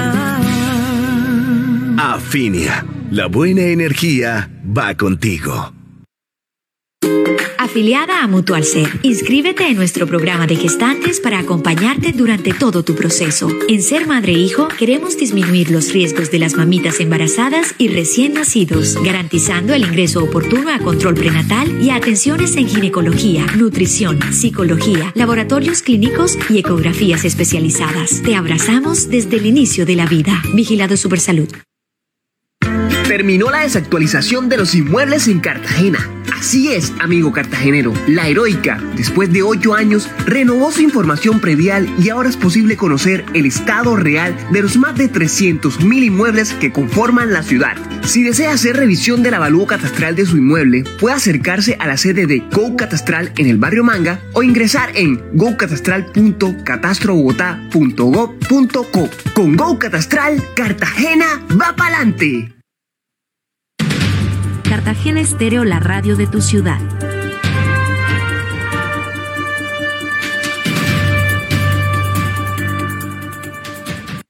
8.38 minutos de la mañana hemos llegado así al final de Buenos días Cartagena. Los estamos invitando para que se conecten mañana con nosotros a partir de las 6 de la mañana aquí con su informativo Buenos días Cartagena y le recordamos que en la producción ejecutiva estuvo Jimmy Villarreal, en los controles Danilo Ausa y en la labor informativa y periodística Luis Adolfo Payares y este servidor de todos ustedes Rubén Darío Rodríguez. No se desconecte de Cartagena Estéreo. No se desconecte porque ya viene toda la información de toda la información de la voz de América aquí a través de los 101.6 fm.co en Cartagena Estéreo. Que Dios los guarde.